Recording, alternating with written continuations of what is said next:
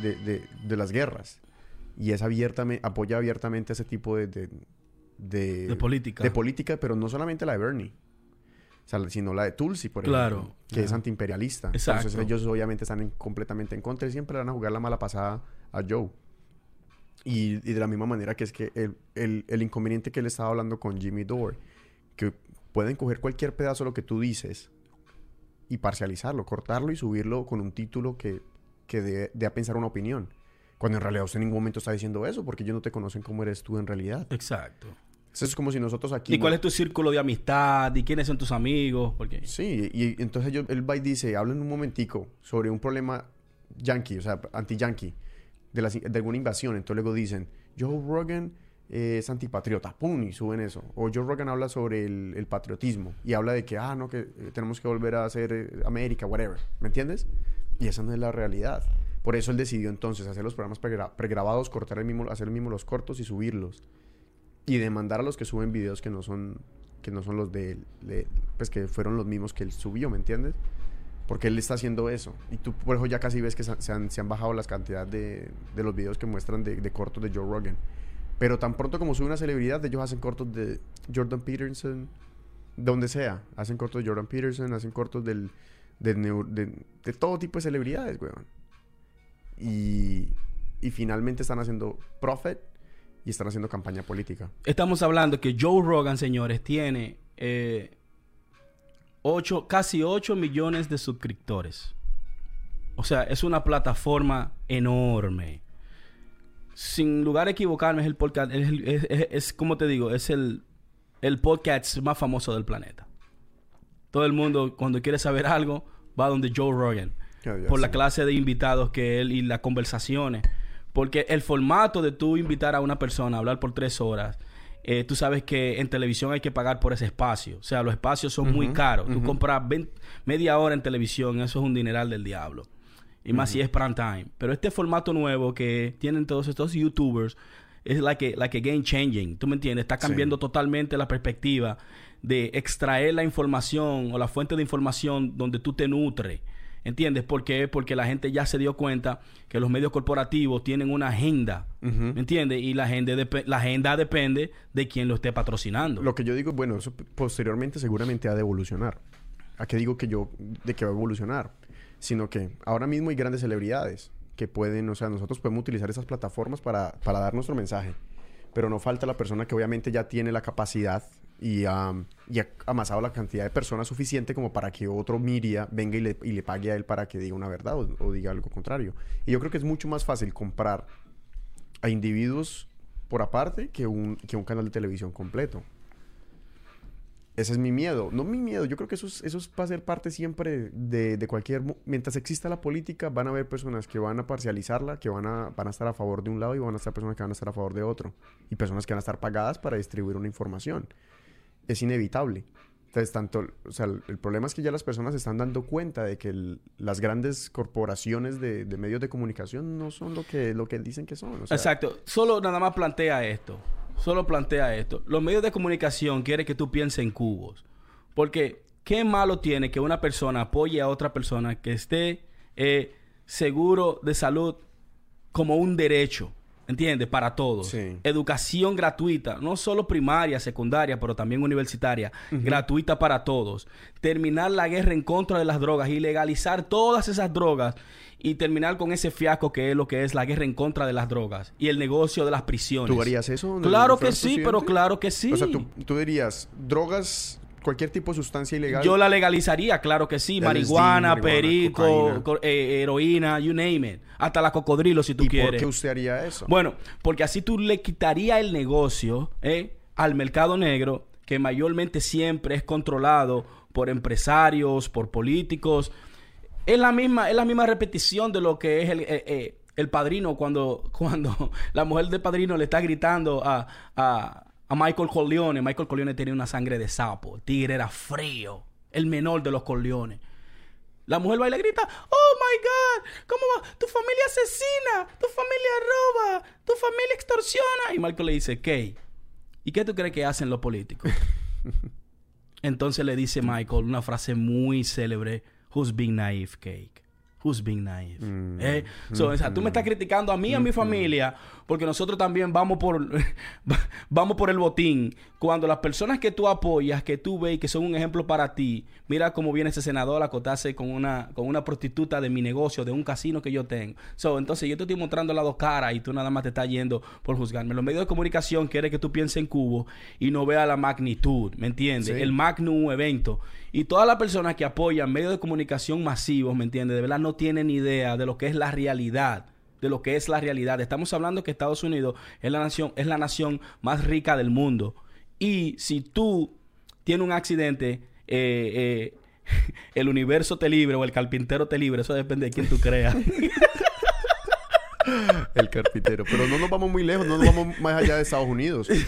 En América Latina pasa lo mismo. No, yo creo que en, América Latina hay seguro eh, público. Y- Muy malo, pero lo hay. O sea, a ti no te llega un bill a tu casa que te vaya en bancarrota. Aquí en Estados Unidos sí, porque es evidente el negocio Yo que creo tienen. que en, Colo- en Colombia definitivamente es algo... ¿Es algo así? Indiscutible de esa manera. ¿Tú ¿Por qué? crees? Yo te voy a contar la- lo que hizo, por ejemplo, la, la política, bueno, de derecha actual de Colombia. Ellos lo que lograron hacer fue que cada persona para poder que tuviera una pensión, o sea, ellos tenían que aportar mensualmente una cantidad para su pensión, ¿no? Eh, para seguridad social, digámoslo así. Claro. Y sobre eso, la ley obligó que ellos también tuvieran que estar cotizando seguro de vida. Seguro de vida, no, seguro de salud, perdón. O sea, lo que hacía que abría el mercado a todas las personas que estuvieran activamente trabajando en Colombia tenían, eran clientes potenciales de cualquier empresa de salud que brindara salud. Y tras de eso hicieron un, pro- un proceso de privatización de todo el sistema de, de salud. Y eliminaron lo que era el seguro social de esa época. Entonces, los sistemas de salud son, obviamente, los propietarios son amigos de los de la derecha. Es- es- está bien, son empresarios, se- se entiende. Pero el problema es que prestan muy mal servicio porque tienen una gran cantidad de gente y no tienen la suficiente infraestructura ni la calidad para hacerlo. Entonces lo que están pidiendo es que si usted, o sea, usted pueda pagar su seguro y obtener un servicio de calidad, porque en Colombia nos está muriendo la gente en los, en los consultorios. Eso a mí, me, a mí me da vergüenza.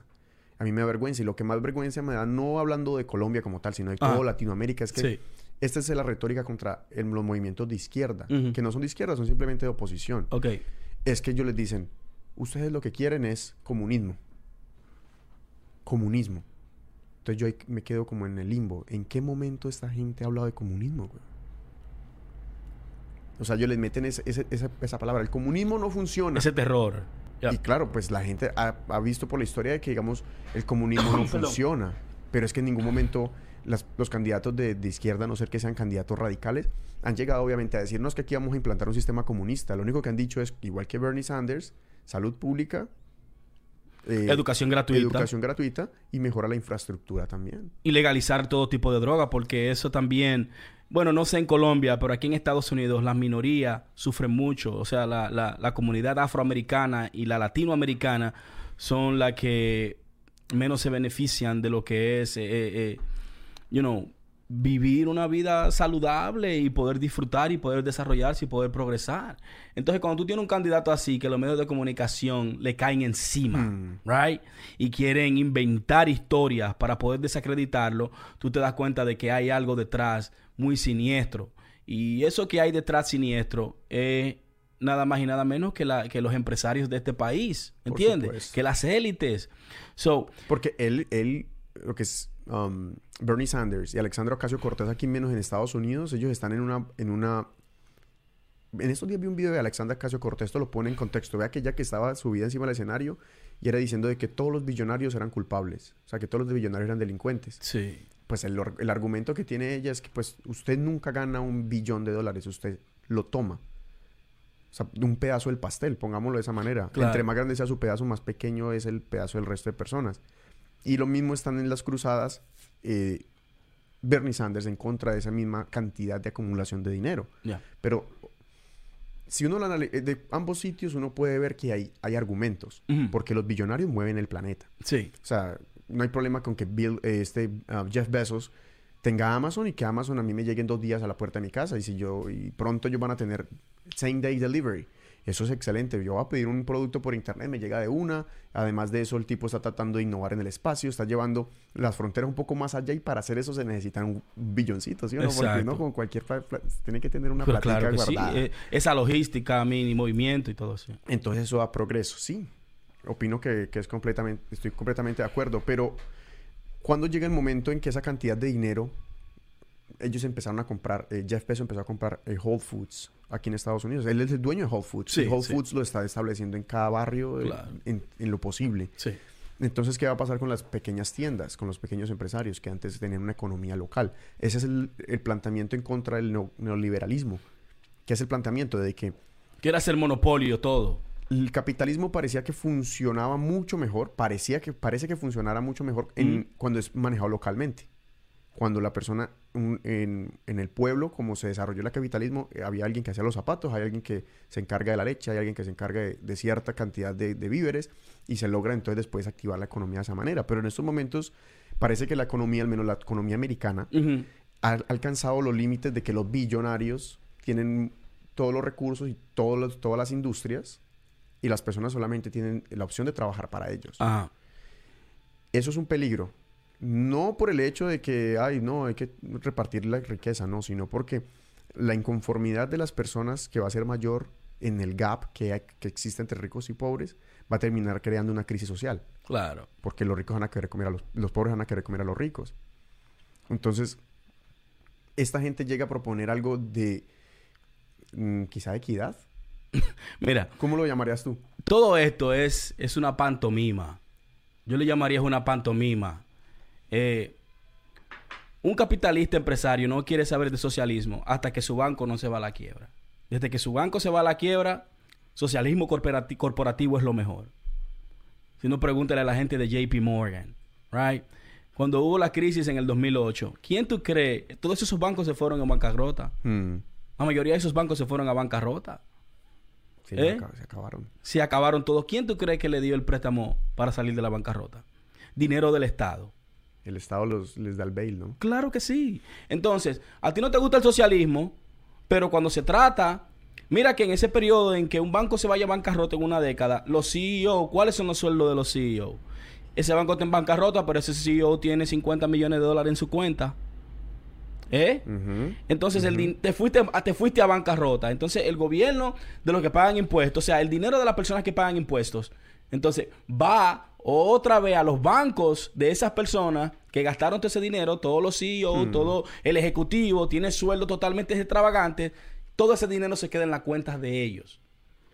¿Entiendes? Entonces, en ese momento viene al rescate el socialismo corporativo, en donde todos piden prestado al Estado para pagar la cuenta, que ellos mismos se pagaron esos grandes salarios, y ahora el dinero no está para pagarle. Tuvo un ATM y no hay dinero, como pasó en Grecia. ¿Me entiendes? Como pasa en Venezuela. ¿Entiendes? Entonces, hay que tener cuidado y hay que entender eso. Otra cosa, fíjense que donde en los países donde no hay salud gratuita de calidad, ni, ni educación gratuita de calidad, siempre los estados tienen eh, eh, un militar muy poderoso. Ahora pregúntate tú anualmente, ¿cuánto gasta en defensa Colombia? Pregúntate, ¿cuánto gasta en defensa Estados Unidos? Estados Unidos gasta 765 billones de dólares en defensa. Con ese budget en 10 años, si tú calculas 765 billones de dólares, estamos hablando como de 8 trillones de dólares en una década. 8 trillones de dólares en una década. Dime tú, ¿qué no se puede hacer? No, porque yo estaba viendo unas cifras, algo así que 500 billones podía calmar el, el- el- el hambre mundial, al menos en un lapso de un año. Y el problema es que esa cifra suena pequeña, o sea, 500 billones comparado a cuántos trillones se gastan, 70 Eh, eh, ¿En qué? en, en en- en el militar No, no, no, billones, es 765 billones por año. por año. O sea, si calculamos en un periodo de 10 años, de una década, que es un plan razonable, casi 8 trillones de dólares. O trillo, 8 trillones. Estamos hablando que un trillón son mil billones, de dólares. Sí, pero lo que yo pregunto es, ¿la economía americana sería lo mismo si no hubiera guerra? Claro que sí. ¿Tú crees que sí? Claro que sí. De verdad, lo que sacó América, lo que sacó América eh, de ser una, una nación eh, emergente y la, que la, y la que la apartó de las otras naciones, eh, estoy hablando en este caso de Europa, eh, fue la innovación en América. Y todos los innovadores y todos los científicos, la- el refrigerador, la estufa, eh, eh, el ferrocarril. I mean, estas personas vienen innovando y la nación está, está creando trabajo dentro de la nación, están haciendo infraestructura, están haciendo ferro ferrovías, están haciendo barcos gigantescos. O sea, tú no, tú no puedes enfocarte en que, ok, eh, haciendo armas es la única manera de que nosotros podemos darle trabajo a la gente. podemos enfocarnos en energía, eh, en, el Green New Deal y comenzar a hacer esos paneles solares o esos paneles de oscuridad. ¿Eh? ¿Por qué no eh, abrimos plantas para hacer carros eléctricos? ¿Eh? ¿Por qué no abrimos, por qué no le damos más recursos a, los cosechadores y a los farmers para que, para que siembren comida orgánica? Tienes, un punto. Porque en, en realidad terminan los monopolios, terminan eh, provocando como una época de, pereza para los inventores. Porque nosotros ahora mismo tenemos la, industria del asfalto, la industria automovilística, la, industria del combustible no ha dejado que desarrollen obviamente a, full potencial lo que está proponiendo, por ejemplo, Elon Musk con Tesla. Porque obviamente no les conviene. Y, por eso yo tampoco estoy de acuerdo muchas veces con, con el desarrollo de esos monopolios. Apunta la fecha. En cinco años, Estados Unidos tendrá en la vista México para invadirlo. Lo que está haciendo Anglo en México yo estaba observando un video, gracias a, mi amigo el doctor Danilo, Danilo Boitel, eh, salmón con puta, digo, salmón con vino. él, tiene un vicio. Un, tigre que invita a las mujeres y lo primero que le hace es una cena con salmón y vegetales y un arrocito blanco bajo de sal bien rico y te destapa un vino. ¿Verdad? Dice, coño. Pero ¿qué sucede? En la mesita de noche hay un cheque que dice 100 mil dólares. Entonces él me dice, mira, Kevin, eso es así. Tú coges y dices, disculpa un momento. Y dejas el cheque ahí. Y te vas para el baño. Entonces la muchacha va a decir, pero ven acá. 100 mil dólares. Entonces esa noche se lo da. ¿Cómo así que se lo da? No, pues el, cheque se lo va a dar. Le, da la panocha. Ay, no, no, no. Yo, ese doctor. Señores, esto es, esto es, esto es verídico, esto no es cotorra, esto es, ¿me entiendes? Esto es real, es verdad. Ese tigre tiene una estrategia infalible. se, la se la lleva todas a la cama. Oh my God. Oh my God. Mira, eso es lo que yo digo. La, comunidad latinoamericana, como que mucho como una macho community. ¿Sí me entiendes? Como que los hombres de verdad se esfuerzan. Sí, sí, sí, me entiende. Como que hay testosterona. Yo admiro a Danilo, parce, Danilo y, y las muchachas que con las que sale también viven felices. ¿Pero qué te está diciendo él sobre México? No, entonces él me envió una información de México y en la información eh, él estaba un video de, de, de Manuel Andrés López Obrador en una comunidad muy pobre. La, según él, la comunidad más pobre de México, la provincia más pobre de México.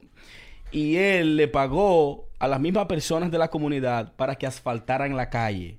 Pero yo quiero que ustedes vean la técnica de asfalto de esos, de esos campesinos de esa provincia, de ahí de México. Mm. O sea, era como piedra, cemento, piedra, cemento, dos capas, pero como así la vía. Y estamos hablando de unos cuantos kilómetros. O sea, él totalmente financió la obra. Y la obra se quedó ahí mismo en el pueblo. Eso es lo que se llama comunismo. Pero, pero, pero. Óyelo bien. En comparación con la, con la, tal, con la talvia que te. que estas empresas te cobran 50 millones por milla para tirarte una talvia de aquí a allí, que desde que le cae un chin de agua se debarata y se le hacen hoyos, señores. Sí, sí, sí. Wake the fuck up. Pero. Ese video te lo voy a buscar, lo vamos a pasar. Él, él, él salió y, contrató a estas personas que eran de la misma comunidad. De la misma comunidad. Pero las personas sabían poner asfalto. Tenían la técnica de cómo hacer calle, de cómo asfaltar. Porque era la técnica que usaban sus ancestros, los aztecas. Era la mm. misma técnica. Eso parece que esa técnica fue heredada, heredada, perdón, de generación en generación.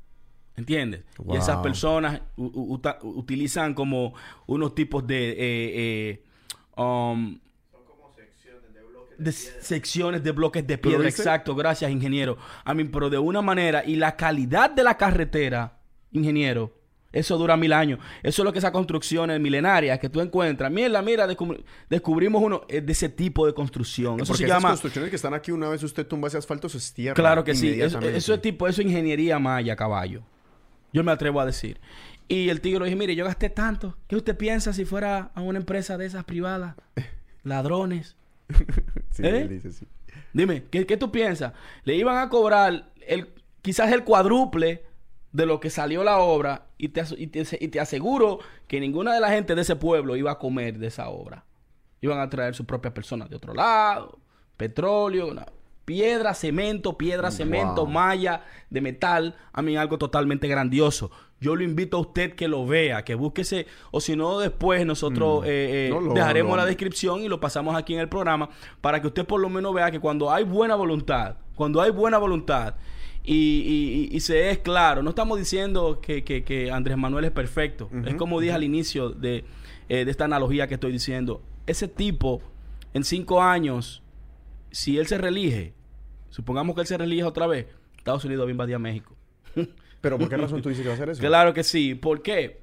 Por la sencilla razón que el crecimiento de México y la confianza que va a coger México en Latinoamérica va a ser tan grande que todo el mundo va, eh, ¿cómo te digo? Todo el mundo va a ver el ejemplo de México y va a tener una buena influencia. Mm. Entonces, como es una influencia de izquierda, socialista, puede ser que tenga repercusiones y En sabemos, política. sabemos lo, lo- lo vulnerable que es México con esto de, de- de los carteles y pueden atacarlo por ahí. ¿me Operación entiendes? Cóndor, Operación. Cóndor Nueva correcto. Pero mira que esa es una, una forma muy interesante de volver a ver nuevos métodos políticos. No necesariamente con el, con el tinte del socialismo, sino con el, con el tinte que está dando, por ejemplo, Andrew Yang aquí en los Estados Unidos o lo está eh, promo- pues, promocionando con la nueva idea del Universal Basic Income, que es como un... ¿Cómo se le dice eso? UBI, ya. Pero ¿cómo se le diría en español? Una- Bueno, se le, se le dice eh, eh, un ingreso universal un básico. ingreso, un ingreso básico universal donde mm, básicamente estas personas están planteando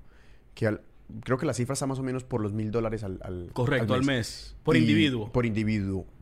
Trabaje o no trabaje. Trabaje o no trabaje. Trabaje o no trabaje. Entonces, obviamente, los expertos están, están todavía en, en vilo porque ellos dicen, bueno, nosotros ahora mismo en Estados Unidos tenemos un sistema de welfare donde las personas que no tienen suficiente dinero para vivir se les colabora, al menos en los estados demócratas como Nueva York, como California.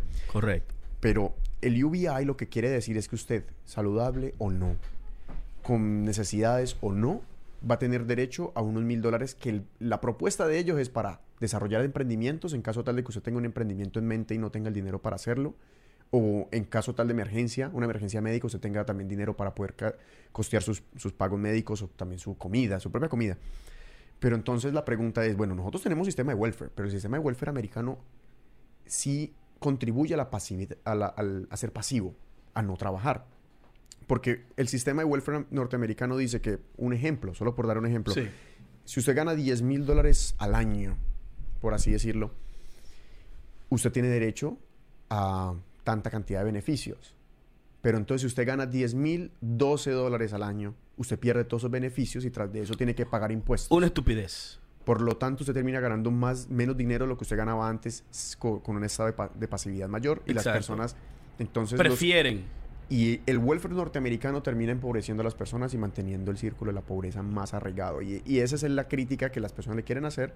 Lo que no saben es que es un distinto, una distinta forma de No, no- no- están haciendo la matemática, no están haciendo la, la aritmética de lo que de lo que quiere decir Andrew Yang.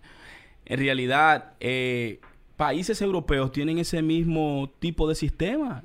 Tienen- yo creo que Italia y España tienen, Alemania tiene ese tipo de sistema, que a sus ciudadanos le dan una mensualidad. Usted sabe lo que se imagina que usted trabaje, eh, ingeniero, y encima de eso usted tenga mil seguros mensual. ¿Qué tú no te compras? ¿Qué, qué negocio tú no inventas? Sí, no, y además lo que aseguran es que va a mover la economía. Claro que sí, tú la vas a dólares que- devolver, tú lo vas a gastar, tú lo vas a Mm. Sí. Claro. Y, no, y, no hay, y no hay una, restri- una restricción, por ejemplo, con lo que hacen con el welfare, que usted dice, no, es que usted tiene que comprar huevos, tiene que comprar leche un por ciento, tiene que comprar este tipo de, de- de comida, no puede comprar ese tipo de otra cosa.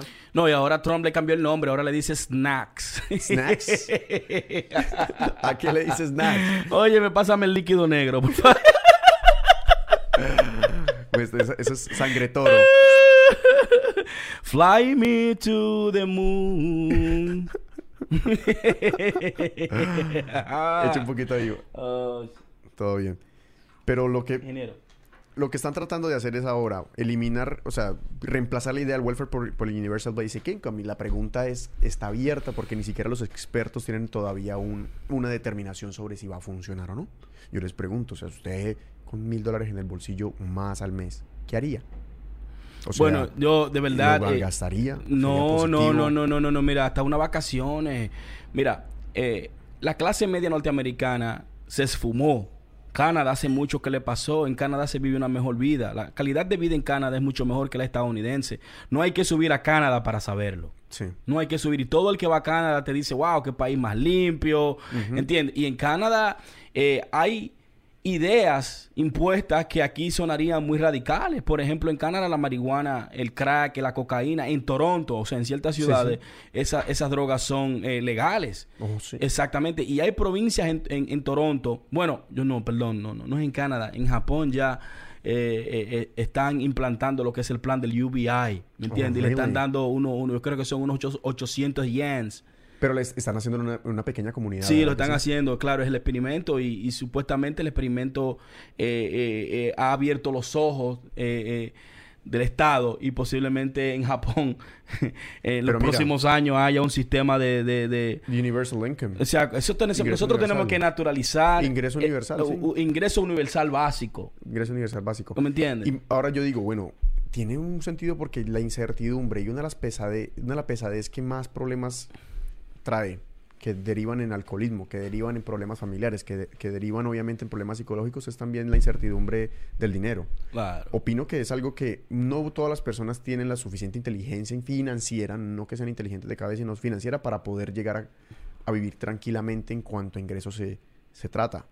Pero después de la revolución industrial que nosotros cada año producimos más cantidad de materiales y, y tecnificamos la, la producción y la riqueza, me pregunto yo por qué no es posible también tecnificar la forma en la que las personas pueden acceder a ella. Y yo creo que el Universal Basic Income, esa es la, la, la apuesta. Y muchas pilas, porque las personas podrán escuchar esto que es como, uy, no, eh, qué idea tan radical, pero hay muchas personas que en realidad están prestando atención a esto. O sea, personas que están escuchando a Andrew Yang de verdad. Y no son personas que uno consideraría que son las que más beneficiadas se van a ver porque no tienen el dinero, sino mm, por el contrario, personas que son científicos. ¿Qué sucede? Que hay una forma de ver el mundo que es completamente diferente y que la están empezando a aplicar, una forma de que se llama el egoísmo altruista. No sé si has escuchado de eso. Ya. El egoísmo altruista es que si nosotros todos juntos como comunidad estamos bien, tú vas a estar bien. O sea, yo soy egoísta porque si ustedes están bien ahora mismo, yo voy a estar bien. Entonces, ¿por qué yo quiero estar bien y que los demás estén mal? Y esa es una, una, una aplicación, o sea, que puede cambiar el rumbo de las sociedades. Nosotros ahora que somos una sociedad bi- de billones de personas, ¿cuántos somos ya? ¿7 mil millones? Nosotros vamos a tener que utilizar, o sea, nuestros, nuestras sociedades se van a ver afectadas por problemas sociales, por problemas económicos, y ne- están, estamos necesitados de nuevas formas de estructurar la sociedad. Y escuchemos a ver qué va a decir Andrew Yang una vez tenga el universal, el bueno, el, el ingreso básico universal, como se dice, como se Bueno, dice en español. ya, bueno, veremos en qué va a parar eso. Pero lo que está caliente en estos momentos, que tiene a la gente en vilo, en pánico. Tú dices, vine de One China y la gente Ay. se emba... Sa- el juidero. ¿Tú sabes qué? Eh, ahora cuando yo venía en el tren 7 dije, la creta, ¿cuántos chinos? Ay, mi madre. No, ahí en Flushing hay muchos. Eso, esa cepita en cualquier momento cae para acá y uno cae enfermo. Ellos dijeron que el primer caso fue en Washington State, pero yo no lo creo. Yo creo que fue aquí en Queens. Pero es que eso, el- ese, ese virus está, pero... Ay, la yo creta. digo, Dios mío, ha matado a 26 personas en, Wuhan- en Wuhan, se llama, ¿no? Cha- en China, y ha infectado como a mil. Pero ¿en qué momento va a llegar eso? O sea, es que no sé. Yo, yo, yo no sé tenerle confianza. Cuando nosotros publicamos la imagen en el Facebook, las personas empezaron a decir que eso era una, una razón para controlar la población, pero... A mí, no, mira, te voy a decir la verdad. Yo, yo no me río porque quizás la persona no tengan sentido o, o no, o, no, o no es la verdad de lo que digan. Pero la mayoría de personas que dicen eso no tienen pista. O sea, tú le preguntas y hasta se ofenden. Ok, dame la fuente. ¿En qué tú te basas? Sí, sí, sí. Y te dicen, no, no, ¿me entiendes? Pero ¿cuál, cuál es tu argumento para decir lo contrario? Bueno, el, el argumento es el sencillo, eh, Kevin. Mira, por mucho tiempo, por mucho tiempo, eh, los chinos eh, han estado siempre consumiendo este tipo de animales exóticos. Y es una, es una cultura totalmente rara. La gente piensa que chino nada más. No, no. En China hay una diversidad grande. Por el hecho de que son 1.300 millones de habitantes. Hay musulmanes, hay cristianos, hay budas. Lo, lo, lo, lo- las personas del Tíbet no se sienten chinos. ¿Me entiendes? Esos musulmanes no se sienten chinos tampoco. Y así, esa, esa esa eh, eh, diversidad que hay dentro del territorio chino te conlleva a que no hay como un monitoreo porque son demasiadas personas, Sí. no hay un estándar, o sea, no hay un no hay un límite, no hay un nivel en que tú digas, ok, mira, esto no se puede hacer y esto se puede hacer. Mira, yo soy de lo que digo que si el imperio chino toma posición del americano, mira que antes yo no lo tomaba en serio, pero ahora sí lo estoy tomando en serio. Porque el mismo departamento, el mismo departamento de Estado ha dicho que la inteligencia artificial y la tecnología 5G y el conocimiento que ellos tienen en computadora cuántica en estos momentos de verdad es alarmante. No, no, no, Ahorita no, vienen no, los chinos, ahorita vienen los chinos con naves del tamaño de la Star Wars, tú sabes, de la Olden 66, de Dark Sidious. Y te, te van a dejar caer. Yo estaba viendo ayer eh, eh, War Infinity de los Avengers, digo, mierda, pero esos son los chinos que vienen ahí. Y esta gente están roncando. Porque mira, la- donde, donde se originó la enfermedad es Wuhan. Y Wuhan, uno diría, bueno, eso debe ser un pueblito. Un pueblito de 11 millones de personas. Más que en la República Dominicana. ¿Y cuánta gente tiene, por ejemplo, New York City? 8 millones en la zona metropolitana. En la zona metropolitana. Incluso contando West New York que es de New Jersey y la zona de Connecticut. Entonces, es una ciudad que se supone que es un pueblo de 11 millones donde hay incluso creo que son medio millón de estudiantes. O, o creo que la cifra la estoy dando mal, es un poco más de ahí. Entonces son personas que están o dándole educación hasta a, a los, a los estudiantes y le están dando, o sea, capacidad de vida toda esta cantidad de personas, ese boom demográfico que tiene China, inminentemente lo que va a traer es un avance tecnológico que quién sabe si el imperio americano tenga para sostenerlo. No creo que no creo que lo tengan. ¿no? Si no tiene un plan B o C hasta esta altura de juego, eh, estamos feos para la foto. Pero donde yo me baso es en lo siguiente. ¿Con qué argumentos usted puede decir que esto sea una conspiración o, que esto, o que esto sea de la manera que se está implementando? Mira, ese virus se puede salir de control y eso puede propagarse por el mundo entero. Ujú. ¿Entiendes? Y en estos momentos está en siete países internacionalmente. Tenemos casos en Estados Unidos, tenemos casos en Japón, tenemos casos en Filipinas, tenemos casos en, Sur- en Corea del Sur, China, por supuesto. ¿Entiendes? Se me escapan los otros dos. Nepal creo que tiene un caso también. Entonces, Australia creo que tiene el primer caso también. Entonces, hey, de verdad tú tienes que tener una mente muy macabra, ¿eh? Para tú propagar un virus con el objetivo de tú eh, disminuir la población mundial. ¿eh? A una escala que se dice... Uy, hay que- problemas técnicos. ¿Qué pasó? Se cayó la cortina. Ah, no, eso es ya. te- Oye, cuando uno está hablando algo totalmente concreto, ¿me entiendes? Eh, eh, eh, Fuerzas malignas. no se la fuerza apoderan. maligna, vamos a, vamos a decirlo así, como, como, como dijo una muchacha en el post, el nuevo orden mundial. El nuevo orden mundial se What trata de apoderar the de la... Fuck. What the fuck. Entonces, eh, eh, tú me entiendes, este es mi criterio. ¿Cómo puede ser eh, que, ok, eh, se han encontrado casos eh, en el que los gobiernos y los estados han conspirado con ciertas minorías de gente? Por ejemplo, yo te puedo citar un caso en Guatemala y te puedo citar un caso aquí en Estados Unidos con lo que hacían con la, con la población afroamericana para que no se para que no siguieran su producción, o sea, para que no generaran generación. Lo castraban sin ni siquiera ellos estar eh, eh, de acuerdo con esa política. O sea, tú ibas al médico por una rutina normal y te ponían una inyección supuestamente para el flu, para la gripe, y te castraban, y te castraban. Ese proyecto se llamaba Eugenics Projects. The. Eugenics Projects. The Eugenics Projects, ¿me entiendes? Ese, ese, ese, ese, ese, ese programa, el primero que lo impuso en el mundo fueron los Estados Unidos. Y Hitler, Adolfo Hitler, lo copió de los Estados Unidos, el Eugenics Projects, en el cual eh, eh, eh, castraban a, a los eh, eh, males, a los machos afroamericanos para que no se, para que no se sigan eh, eh, expandiendo y produciendo. Bueno, Y tras de eso también la, la- la reproducción entre las personas de la misma especie. o sea, Correcto, correcto. Entonces, eh, se ha visto también lo que pasó en los 40 con Guatemala, que Estados Unidos, los científicos estadounidenses tratando de desarrollar una vacuna, inyectaban con sífilis y gonorrea vivo a pacientes en Guatemala, supuestamente, de que, ay, aquí viene eh, eh, salud pública inyectando de esta malaria que hay, y te estaban inyectando con gonorrea y sífilis. Eso Estados Unidos se lo culpó en los 90. Mm. No hace mucho que se disculpó. Inclusive el gobierno de Guatemala, el Estado de Guatemala, eh, tiene una demanda, eh, yo creo que la ONU en contra de los Estados Unidos. No sé si, no sé en qué se desenvolvió eso. Pero sí, yo entiendo que han, eh, en, en la historia de la humanidad han visto eh, gobiernos conspiratorios como el, como, como, como el nazi, quizás a principio ese mismo, los americanos estaban inventando con eso, eh, pero usted tiene que tener una fuente muy creíble Para poder decir. para eso. usted poder decir Wow. que eso, eso es para controlar la población, señor. Güey, pero bueno, la- el argumento tuyo es que obviamente también hay una cantidad de personas que los ricos tienen que vivir del consumismo de, de esa cantidad de gente.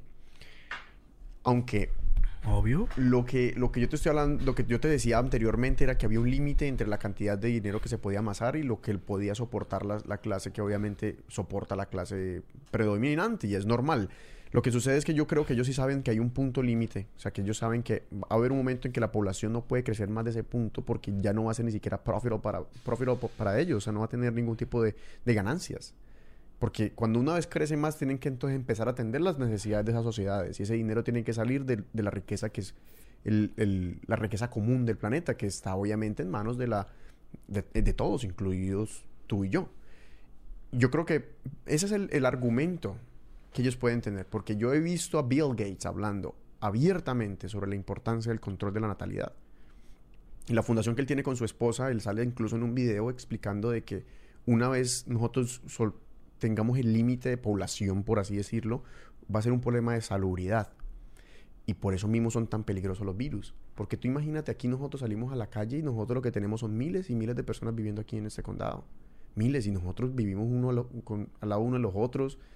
Donde se pase un virus de eso, eso se propaga en cualquier instante En y acaba con, con claro que todos. sí. Claro que sí. Y ese es el mayor peligro que en el momento en que eso de- deje de ser controlable, entendiendo de que el coronavirus es un virus que es, eh, ha estado primero en animales, pero nunca ha tocado este tipo de, de virus el cuerpo humano, o sea, este estilo de ese virus, porque coronavirus, Es viejo. o Es- sea, es una familia. Exacto, es una familia. pero correcto. este strain dicen que es de parte de los de los murciélagos, le quieren dar la culpa a los murciélagos. Ajá. Y dicen que obviamente en estos mercados de comida exótica hay la gran posibilidad de que ese, ese, ese virus haya saltado a los humanos, porque ya tienen animales tanto vivos como muertos. Pero tú has visto las condiciones en las que un murciélago vive o donde cuál es su cuál es su cuál es su hábitat. La gente tiene idea. La gente no tiene ni idea, ¿verdad que no? No, yo creo que no. Tú, tú vas y visualizas. Yo ni tengo todavía la idea clara. No, yo, yo he visto en, en- en- en Discovery Channel eh, cómo viven en cuevas. Y tú observas bien y, la, y las fisis fecales que hay ahí en esa cueva, llena de gusanos. oh my de God. cantidad. Oh my God. Y la gente tiene, no, pero que esos animales comen frutas, que esos animales no son Mm. dañinos, No comen el nada de- de químico. ratas. ok, ok. Veamos lo, lo que sucede con, incluso con la malaria. ¿Tú sabías que la malaria ha matado por lo menos? O sea, esta cifra puede estar mal, pero casi la mitad de la población de toda la gente que se ha muerto en toda la historia. Digamos Wow. que la muerte allá... No, no tenía ese dato. Imagínate, o sea, Johan prácticamente tiene la malaria la culpa de billones de muertes alrededor de la historia. Y es incluso el, el primer factor de muerte de los seres humanos. O sea, no hay otro. Y la malaria tiene varios, varios casos que son puntuales, que por ejemplo la pobreza, los sistemas de los cambios de sistema político, todo eso produce que haya menos atención a la salubridad y que en países poco desarrollados pueda llegar a, a desarrollarse, o sea, pueda llegar a, a ferminar esa, esa, esa, esa malaria. ¿Y qué están tratando ellos de hacer? ¿Sabe cómo quieren ellos tratar de, de curar la malaria por siempre, ya que no han podido con el virus como tal? Quieren entonces coger los mosquitos que la transmiten, modificarlos genéticamente y, y el justo en el punto, porque lo, básicamente lo que ellos hacen es, van donde un animal que está infectado, le chupan la sangre, y traen la sangre consigo y cuando chupan a alguien que está también eh, que no está infectado, lo infectan con el que llevan dentro. Correcto. Quieren hacer que ellas tengan dentro un neutralizador de ese virus y que no se no, no logren transmitirlo No logran entre las propagarlo. personas. Claro. Pues tú sabes lo que significaría eso. O sea, ¿qué pasa donde ellos le toquen un código genético a un mosquito de esos y ahorita el mosquito mida, huepucho, un 10 pies? Oh my God. Es que ese es el miedo que yo tengo de la tecnología. Usted imagina que nosotros lleguemos aquí, uy, no, experimento contra la malaria sale mal y ahorita tenemos mosquitos en la calle gigantescos. O sea, es por poner un ejemplo apocalíptico, pero es, es, es, es muy posible. Ese tipo de enfermedades están, están latentes en todas partes. Incluso tú sabes cuando estaban haciendo el, el canal de Panamá. Cuando ellos estaban haciendo el canal de Panamá, Fue Francia primero el que trató de hacerlo, antes de, de- de América. Y cuando fueron allá, tú sabes que el estrecho entre Colombia y Panamá no tiene carretera. La carretera panamericana, el único sitio donde se corta es en, es en esa selva. No recuerdo muy bien el nombre en estos momentos, pero es un sitio que usted tiene que entonces coger barcos y llevar un carro y llevarse el carro por Oh, barco. shit. ¿Cómo se llama eso? Es el Darién, ¿no? Eso es tremendo allá. Eso es una selva tan densa que no han podido ni siquiera pasarla con, Oh, con- wow. con, autos. O Entiendo. sea, para, para hacer carretera. Exacto. Entonces ellos cuando fueron allá, imagínate toda esa cantidad de gente rompiendo y excavando en una selva tropical, tratando de abrir un hueco para pasar barcos de un lado al otro de, de- de los océanos. O sea, no tenía, no había forma de hacerlo. Las personas que llegaban allá, eso era, mueran y man- traigan nueva mano de obra. Muéranse, traigan Wow. fiebre amarilla, What the fuck? malaria. Y escucho, cuando ellos terminaban de cavar los hoyos, llovía y de la nada volvía y se le tapaba el hoyo esta vez de puro, de barrizales. Oh, shit. Hasta que entonces llegó a Estados Unidos y le dijo a Panamá, van a, van a obtener usted la independencia y vamos a hacer una guerra contra Colombia. Que. Colombia venía una guerra contra Perú y no pelearon contra Estados Unidos. Sí. Y dejaron que se lo quitaran. ¿Y sabe qué hicieron los americanos? Porque en esa época no sabían, pensaban que la malaria era parte del ambiente, o sea, como, como de la zona, pero no sabían que la transmitían Un los mosquito, mosquitos. ya. Y los americanos dijeron, la enfermedad la transmite son los mosquitos. Lo que hay que hacer son formas de evitar que se proliferen. Exacto. Entonces llegaron allá a las, a las comunidades que estaban alrededor de donde Comenzaron a hacer el pana- fumigar, a, Fumigar, no señor. a todo Ellos no depósito de agua. ¿Sabe qué hicieron? Todo depósito de agua, póngale una Ya, tapa encima. Gacho, todo depósito de agua ya. Agua estancada, bótenla. Ya, el plan. no ya. tuvieron que echar una, una gota de veneno. Oh, y, el, wow. y el canal de Panamá está funcionando hasta el día de hoy gracias a eso. Ya. Pero ¿cómo pueden llegar entonces las enfermedades a como a, a truncar los espacios de nuestras propias vidas? Y ese es el peligro y ese es el miedo, ese es el al- lo alarmante que pueden llegar a significar las pandemias. Incluso hay un juego para el, para el iPhone que, que uno, que uno maneja y uno se puede crear su propia pandemia y escoger qué tipo de tratos tiene la pandemia. No, y yo entiendo, eh, ¿qué te digo? Yo entiendo eh, a muchas personas, porque de verdad eh, los estados han jugado a, a ser eh, eh, los maestros eh, de controlar eh, la bioquímica y todo eso. Eh, yo recuerdo, no sé qué película fue que vi hace mucho y un director ahí, eh, donde él explicaba cómo eh, en el Reino Unido, right, la- la- las compañías farmacéuticas eh, experimentaban virus en la población africana. Mm. Claro que sí. Y no solo en la población africana, también eso se usaba en, en la población eh, presidiaria. O sea, se probaba cierto tipo de virus con una población que estuviera presa. Hmm. Imagínate, no tienen, como que no, no tienen familia esos presos que están ahí. Y las corporaciones lo hacen muchas veces. Hitler lo hacía también con los, con los judíos. ¿Entiendes? So, entonces, esto de desarrollar virus, eh, desde que desde que el mundo eh, fue víctima de la revolución y desde que el mundo se catapultó y, y le dio paso a la revolución, eh, su revolución industrial, por supuesto, me refiero. Claro, claro. Eh, cada nación ha inventado la manera de tener su propio virus, ¿me entiendes? De tener su propia alma biológica. ¿Cómo llamaría la de Colombia? Sería eh, eh, uribitis. y yo no soy de Colombia, yo soy dominicano. la de Dominicana, Ah, ah, entonces. ah, sería el, el- el- el- sería eh, bueno sería eh, conjuntivitis por el bico. ¿Cómo que por el bico? por el bico de, de- de Danilo Medina. Sí, en Dominicana tienen conjuntivitis. Yeah, I mean, come on. Pero mira, la- las... Tú sabes que yo me, yo me he sentado a analizar.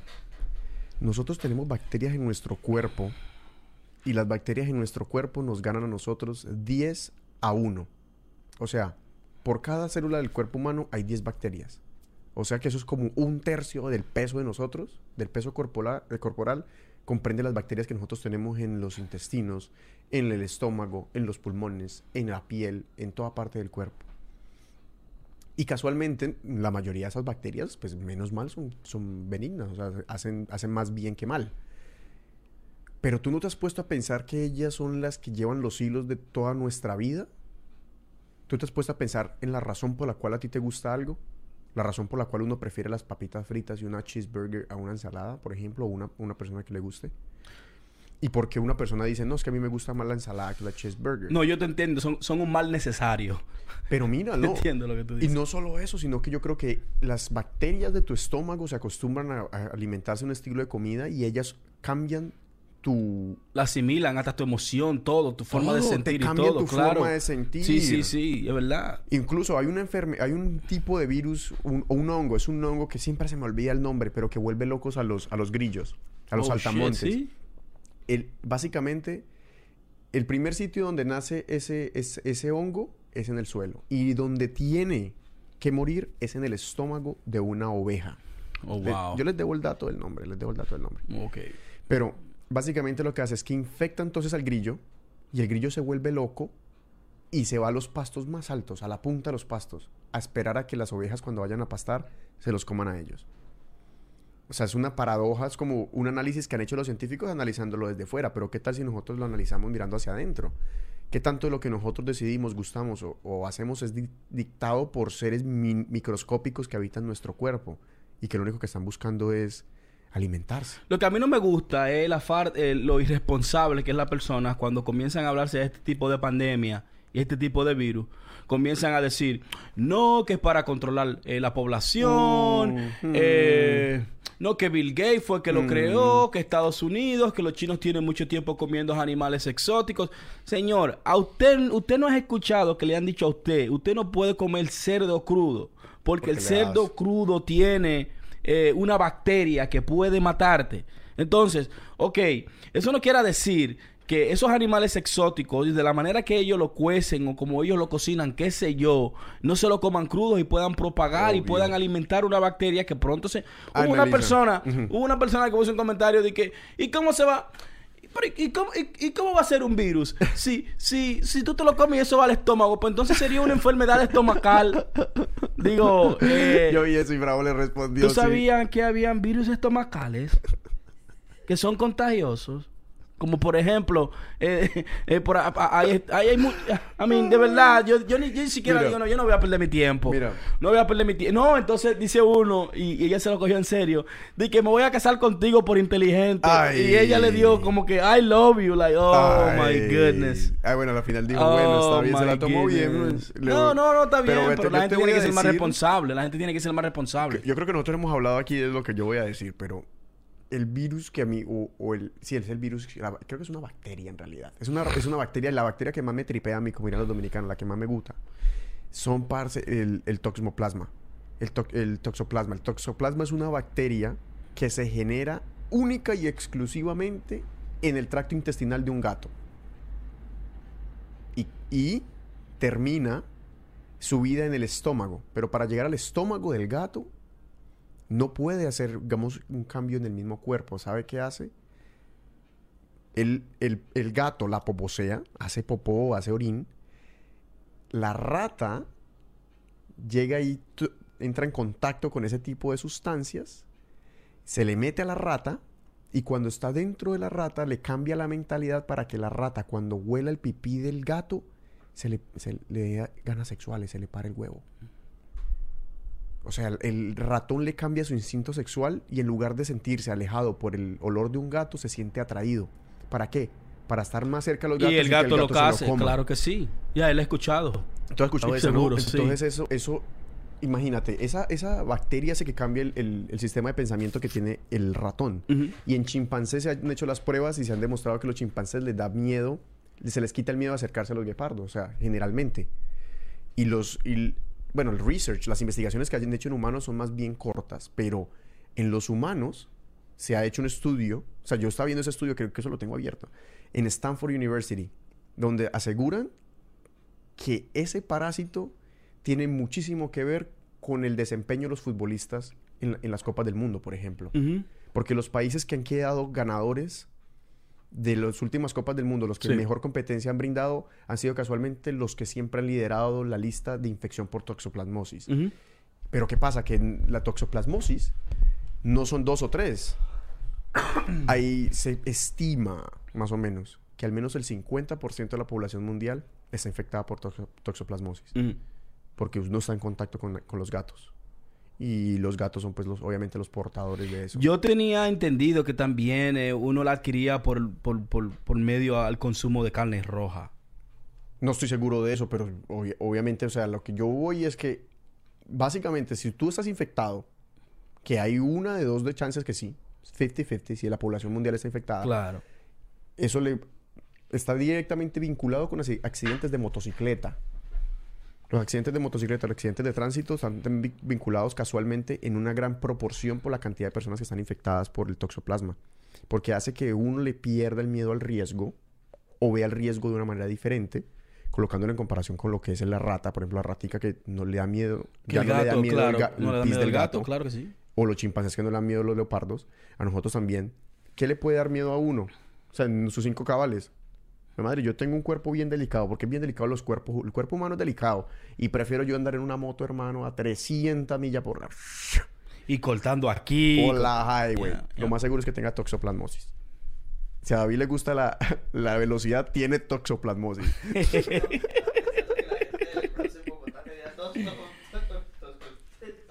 ¿Quién? ¿Los bogotanos tienen toxoplasmosis? ¿Sí o no, chino? Porque esos manes no le, no le temen a nada, esos bandidos. No le tienen miedo a nada a los bogotanos. Pero la narrativa que tienen las enfermedades es interesante, bravo. Porque yo me puedo imaginar hasta un apocalipsis. Un apocalipsis en base a los... Tú sabes que cuando se inventaron la penicilina, la empezaron a vender over the counter. O sea, así las personas iban, oh, buenas, quiero penicilina. Tenga penicilina. Porque dijeron, no sé, el supermedicamento de la historia. Y el al- maná. y al año nació la primera bacteria inmune a la penicilina. Lo que quiere decir es que cada vez que nosotros consumimos antibióticos, los antibióticos están obteniendo, las bacterias están obteniendo resistencia a esos antibióticos. O sea que entre cada vez que tú te tomas un antibiótico para un resfriado, estás creando más resistencia tanto de tu cuerpo como de las bacterias y para el mundo entero. Entonces imagínate, tú sabes que en el, como en el, en el 2015, tú sabes que hay, hay super antibióticos que son utilizados de último recurso. Cuando la persona ya tiene una infección que nada lo para, o sea, que todo es resistente, resistente, le meten un antibiótico que se llama colistin. Y resulta que colistin encontraron unos científicos de la China que ya había unas bacterias resistentes al colistin. ¿Sabe por qué? Porque como era un medicamento que hace daño al hígado, en la China dejaron de aceptarlo a los pacientes. Ya no se lo venden a los pacientes. O sea, no lo empezaron a darse en menor Te dosis. perfora el hígado por completo, te lo debarata. ¿Y sabe qué hicieron? Se lo dieron a las vacas. Para que las vacas no tuvieran ningún tipo de enfermedad y que la carne saliera bien. Entonces, cuando consumían la carne, ta, ta, ta, ta, tal, la vaca empezó a crear inmunidad a eso y las bacterias que tenía la vaca. Y ahora entonces hay un tipo de bacteria que es resistente al último tipo, al tipo más fuerte de antibióticos que nosotros tenemos. O sea que dio nacimiento a un una superbacteria que vence a nuestro super antibiótico. Mira, ahí, es- ahí es que yo voy. Entonces, eh, cuando se trata de enfermedades, yo voy a tomar la actitud del tigre que se metió en un zoológico a predicarle a un león. Ah, el, el video, el video que el otro día estaba mostrando. Ay, Dios mío. A mí, eh, ingeniero, mira la fe de este señor. Este señor en la India se mete en un zoológico a predicarle a un león porque él se ha involucrado eh, en el libro de Daniel. Daniel y, y los leones, tú sabes. Y el tigre comenzar a predicarle al león, comenzó a predicarle al león que en el nombre de Jesús, que es un nombre poderoso según él, ese iba a, a, a a ese león. Y el tigre sigue con la predicadera. La león está al lado del león, como quien dice, Really, bitch, what do you want? el león echa y dado paso para atrás, como quien dice, like. Ay, coño. Carne fresca. Ay, mi madre. Mira, Juliana, el día deseado llegó. Y sin patata. Yo nunca pensé que un humano de esto loco se iba a meter adentro de la jaula. Espérate, espérate, espérate. Pellícame porque yo no me lo creo. Coño, sí, el tigre está ahí. Mi hermano, ¿qué tú crees que pasó? ¿Eh? Entonces, en este sentido, yo... Se lo comió. Eh, bueno, lo mordió, claro que sí. Tuvieron que matar al león. Mataron al león. Pero, ¿y el tipo en serio fue con la potestad de ir a decir, voy a convertir a este Claro león que al sí, cristianismo? claro, como el tigre ese que fue a la isla remota, se- eh, eh, eh, lejos de las Filipinas, el tigre fue a predicarle con la Biblia a, uno- a una isla que le tiran lanza a la gente en helicóptero. Ay, y el tigre Dios. fue, muchachos, le, le metieron cinco lanzas en el pecho. ¿Entiendes? Eh, el, ti- el tigre, ya tú sabes, murió como un mártir, murió como, como un héroe. Oye, pero ¿usted se ha visto el video del pastor por allá en Nigeria, en, en África? ¿Cuál es ese? Que, que es Messi. Me-? ¿Usted lo visto? ¿Cómo así? Parce, el tipo, el tipo coge y agarra ese balón y, y está haciendo la prédica, ¿no? Y en, el, en, en la parte de adelante empieza a decir a la gente, ven, ven, ven. Y le hace así con la pelota, ¡pum! se lo saca para un lado y el tipo, ¡uy! se cae piso. ¿No lo ha visto, Le güey? dicen al Messi. No, mi pastor es mejor que Messi, dice así el video, mi pastor es mejor fuck? que Messi. El tipo llega a otro, ¡uh! y el tipo, ¡uy! también se da vueltas y se cae contra el piso, ¡pum! No hay persona que le quite el balón a ese hombre. No, no, no, pero eh, eh, yo creo que lo vi. en Nigeria es la mata de la trampa. Yo vi a un tigre que supuestamente él dijo, yo fui, descendí al infierno y maté al diablo. El tigre- sí, el tigre fue al infierno y literalmente mató al diablo. Y después salta otro de que, que tiene el teléfono personal de Dios.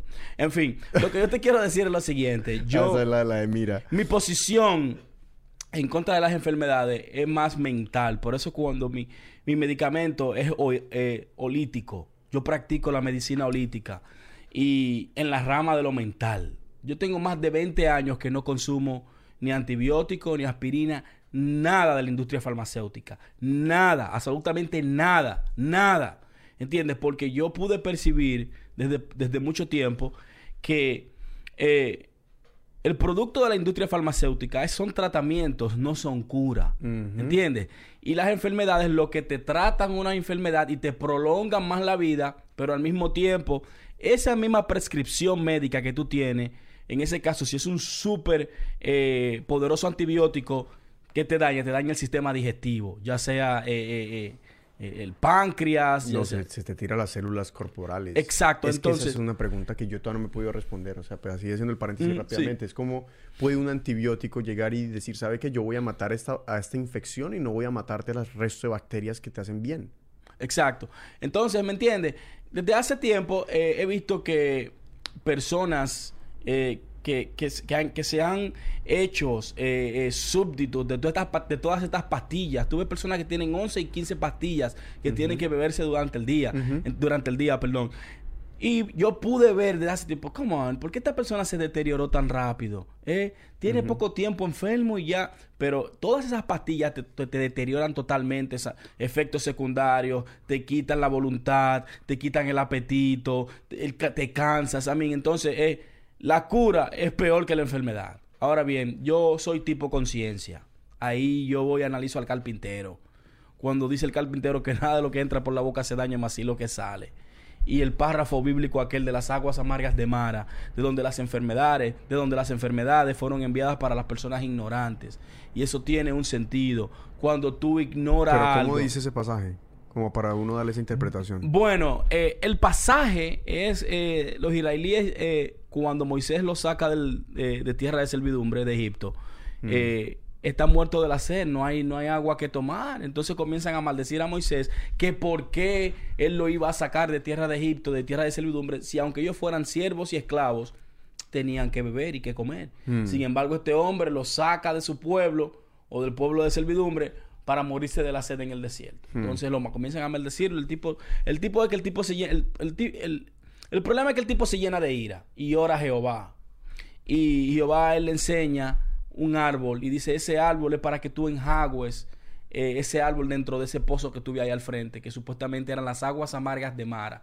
Entonces, cuando él le dio el agua de tomar a los israelíes, las aguas eran tan amargas que no se podían beber.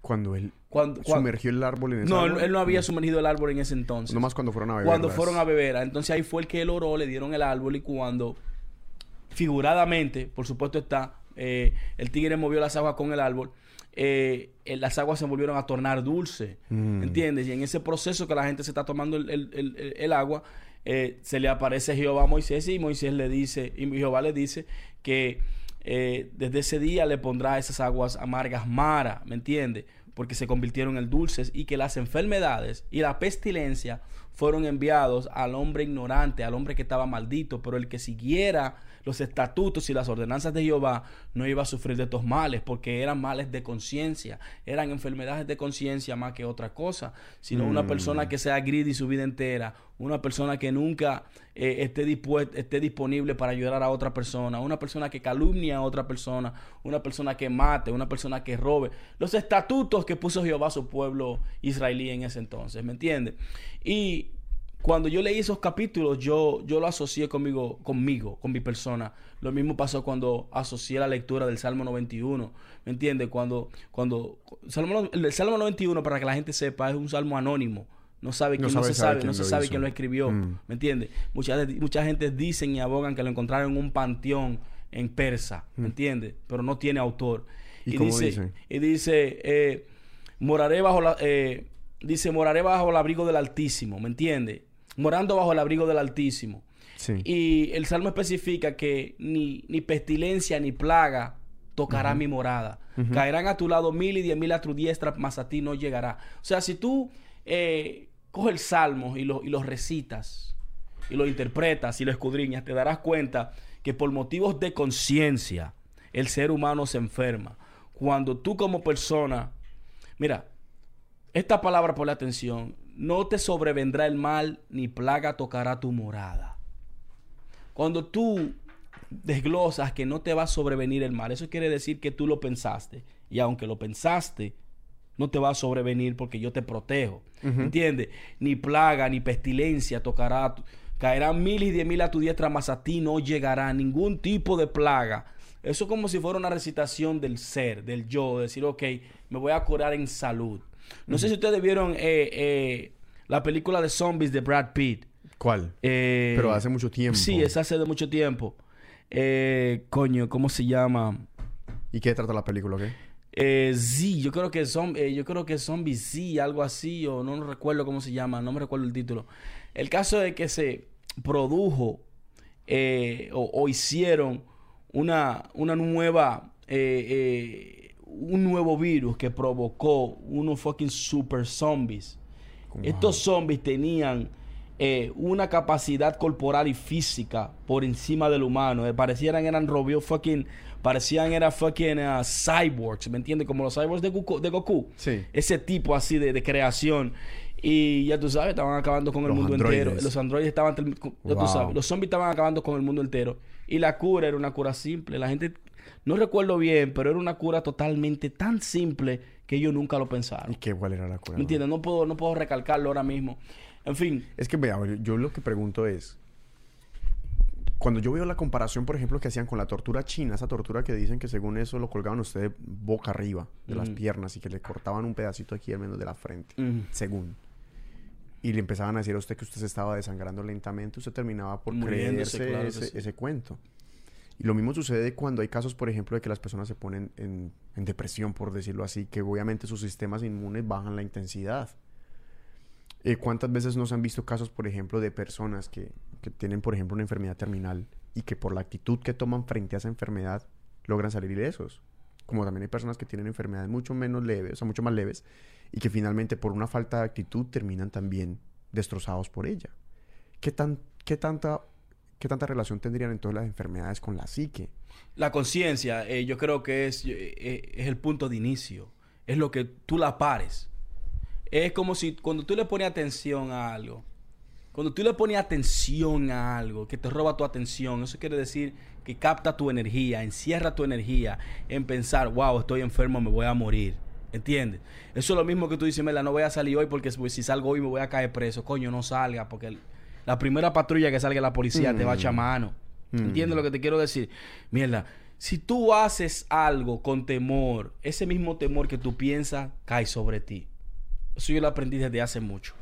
Y ahí es que se interfiere la psique. Pero mira, el temor será una premonición o el temor será entonces una debilidad que cambia la realidad. El temor no es una debilidad, al contrario, el temor es como si fuera eh, eh, eh, un impulso, ¿me entiendes? Porque después del temor que viene, viene algo que se llama adrenalina, donde tu cuerpo se convierte el más rápido, eh, se calienta de, de, de, Mm. de, de cero a mil y tú no sientes los golpes, tú no sientes los tiros, cuando te enfrías y que tú vienes sintiendo ese tipo de cosas.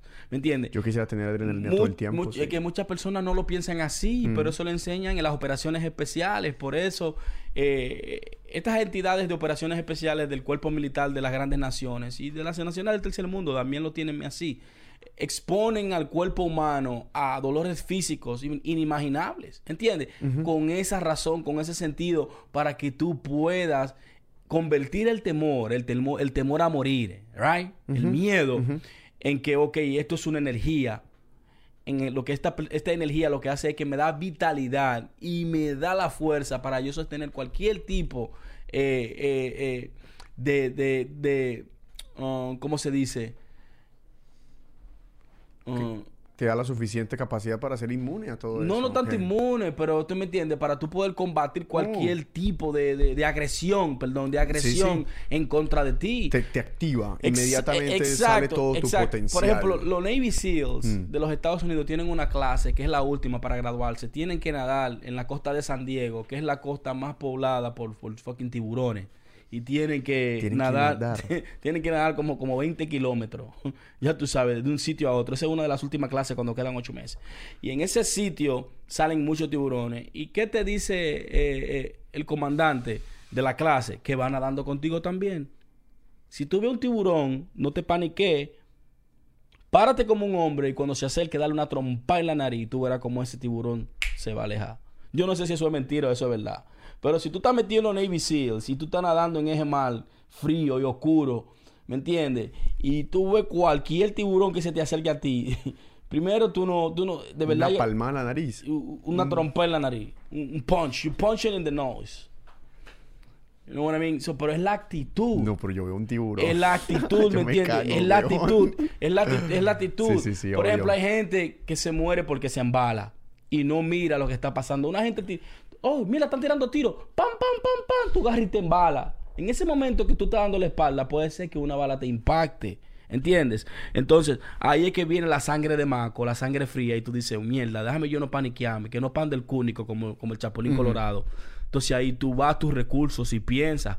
Por eso que siempre, por eso, eh, ¿por qué tú crees que eh, todo lo que tiene que ver con seguridad personal, ya sea en el militar, los bomberos, los policías, hasta el curso de construcción de OSHA, siempre hay como eh, eh, curso de prevención. ¿Cómo se previene? Eh, ¿Cómo se previenen las caídas en escaleras? ¿Cómo se previene de un incendio? ¿Cómo tú, te pre- cómo tú previenes de que un niño... Conducción defensiva. Exacto. ¿Cómo un niño, tú previenes que un niño se, se envenene con un químico? Por ejemplo, nosotros somos la única raza en este planeta, en el universo, ¿verdad que sí? ¿Verdad? En, nosotros somos la única raza en el universo que los productos químicos los ponemos en un sitio asequible que los niños lo pueden agarrar. O sea, tú pones lo- eh, el ACE, el cloro, tú lo pones Ay, en un gabinete siempre debajo. Tú nunca has visto una gente que dice, you know what, no, vamos a poner todo lo detergente y todo lo químico en un sitio arriba donde los niños no. Nosotros lo ponemos debajo del gabinete, de la cocina, debajo de, por ejemplo, debajo del fregadero. Y si en un baño, y si en un baño, lo ponemos también debajo del lavamano en el baño. No pensamos que un niño que es necio, que no sabe qué es qué, entre a un baño, abra una vaina de ese y se dé un trago de un cloro, de un clorín, quién sabe, de un armoníaco. ¿Entiendes? Entonces, si tú no tienes un plan de prevención, un plan de prevención, eh, por ejemplo, ¿Por qué son los planes de prevención de saber hacer lo que tienen que hacer en la hora tan importante? Hay un fuego forestal, tú eres bombero. De verdad, muchas personas piensan que es fácil apagar un fuego forestal.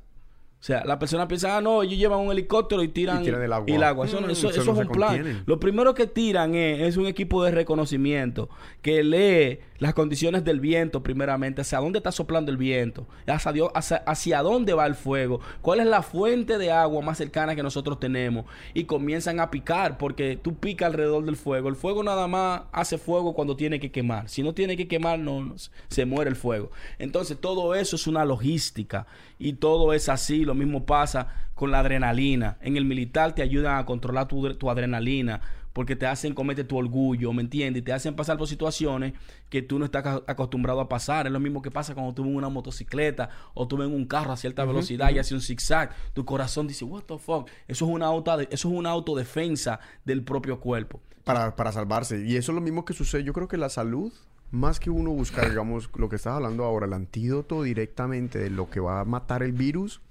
es como uno prevenir de que eso incluso llegue a, a nuestro, a nuestro sistema. Por eso yo me estaba leyendo el Yug Yoga Yoguismo Ujú, de, de, de la Ferrier. Después de que el Mahakavi, el maestro que estuvo aquí en el Lo programa, sí. lo mencionó y, lo- y dio un, un link de acceso para que nosotros viéramos ahí dentro de la página web. Y lo descargué y ver directamente los procesos del yoga. O sea, nosotros imaginamos al yoga como si el yoga fuera simplemente las posturas del Comercial, cuerpo. comercial, claro. Sí, el yoga que ven, el hot yoga, el tipo Sí, ese sí, que se cingó como a, a A- toda a- la... hasta, hasta, hasta, hasta God Yoga, de que, de que yoga con oveja. Oh, my God. Gold yoga. Sí. Entonces, Crazy, man. La gente paga muchísimo por esa clase. Y no, es el, el, el, el average en América. Yeah, for real, sí, bro. en, en América se gasta 50 millones de dólares al año. Esa- ese es el valor de la industria del yoga. O creo que es un poco más. Yo digo cualquier cifra, pero bueno. Lo que yo estoy diciendo es que cuando yo me leí lo que era el, el yug yoga yoguismo, que era como la, la verdadera razón del yoga, que también lo hablamos aquí con el maestro, y que hablaban de ocho pasos pri- primordiales, que obviamente no me los sé todos de memoria, pero el control de la respiración. En realidad, controlar la respiración para el tiempo. Te calma. Controlas tus emociones. Ves las cosas más detalladamente. La concentración. También lo hablan en el yoga. La concentración que es, usted está haciendo algo, enfóquese en lo que está haciendo. Yo me pregunto cuántos de nosotros cuando vamos a la ducha, de realmente estamos concentrados en darnos una ducha. Uno está pensando en mil y una cosas, parce, cuando uno está duchando. Menos en el pequeño placer de lo que es uno recibir el agua caliente y sentir el vapor. No, y que te llegue agua a tu casa, de- donde hay tantas poblaciones que no tienen acceso a agua potable. concentrarse en eso. Luego también entonces habla del control de los sentidos, que es como, en realidad cuando usted se come un- algo, algo que realmente le guste, usted lo está saboreando, de pronto está viendo el teléfono. O sea, eso, eso es algo para trabajar, no es algo como para juzgar, sino algo para Entiendo. uno darse cuenta y trabajarlo. Cuando en realidad los sentidos son el olfato, todo tiene un olor, todo tiene una temperatura térmica, todo tiene una textura, todo se puede escuchar, todo se puede ver, realmente ver. Él habla- entonces hablan de eso. Y luego de eso también mencionan las asanas, que son las posturas. Y sobre eso entonces hablan de la identificación con la, ver- la, la verdadera experiencia. Y es que a nosotros, digamos, cuando vamos por la calle, uno va simplemente por andar. Alguien le dice, cuando en estos días a mí me dijeron aquí saliendo de la casa, "Hey", un, un chinito me dijo, You should look for Jesus Christ. Oh, really? si me debería buscar a Jesucristo. ok. Entonces, pero... pero entonces la identificación con la experiencia verdadera en ese momento yo dije, después de que haya leído, yo dije, ay, pero ¿cómo lo puedo identificar? yo Cuidado si tú eres un experiencia?" apóstol. Qué hueva apóstol. Por ahí viene Jesús y anda Oh, buscando a su pueblo, anda buscando a su rebaño. Hombre. Si llega Jesús, yo creo que lo... Jesús. No, si llega Jesús, lo mata Israel otra vez, weón. Eso no... No, No, no, mira, Pero mira. es- no. la- espérate, yo digo, lo que la experiencia verdadera significa es uno saber identificarse con lo que a uno le sucede el día a día. El problema es cuando tú juegas en desventaja y has sido manipulado desde la fundación de tu país como identidad. ¿Entiendes? Si tú no tienes noción del tiempo, si tú no estás seguro de tu historia, cuál es tu providencia, de dónde viene, cuáles son tus ancestros, cuál era la religión que practicaban tus ancestros, la comida, todo eso influye mucho en cómo nosotros vamos a desarrollar eh, como civilización. ¿Entiendes? Eh, y claro, esta Mm. gente descubrieron el ADN y saben genéticamente de dónde tú pueden decirte de, de dónde tú provienes, o sea, de dónde, cuál es tu semilla, cuál es tu árbol genealógico, right? Pero en base a todo eso, eh, tú como persona, si no tienes un pensamiento propio que tú puedas decir, coño, eso yo no lo veo bien, eso yo voy a... bu-". No, no, no, yo no estoy seguro. Ok, tú dices que es verdad, los libros dicen que es verdad, pero yo quiero, eh, yo quiero asegurarme por mí mismo. ¿Entiendes? Y tú que mencionabas a Jesús, eh, nosotros aquí en, en- este lado, en, en América Latina, eh, la influencia que tiene Jesús, la iglesia católica, Sí, es- la iglesia cri- cri- cristiana, Es algo hasta inconsciente. la iglesia, la iglesia protestante, ¿me entiendes? Tiene mucha influencia en el pueblo, inclusive. Tú no puedes tener... Hay dos cosas que dicen, mira, no se, en un trabajo no se discute ni de religión ni de política. ¿Entiendes? Y muchas veces se dice, se va a incluir ahí con el tiempo de deporte, porque hay gente que se van, se toman su vida por hablar de fucking equipos. A mí, Sí, de sí, verdad. toman es algo que yo no lo veo como, como lógico. Yo he visto tigres que se han matado, dije, porque su equipo perdió. Yo tengo personas que se han chocado, han tenido Mm. accidentes borrachos. ¡Fuck! Mm. ¡Perdió mi equipo! What No, en Colombia sí fuck, somos man? pasionales por el fútbol. Por el fútbol ¿Entiendes? Entonces, eh, eso, es un re- eso es un retraso para mí intelectual. Porque sabemos que eh, eh, eh, el intelectualismo es como si fuera la base del alma.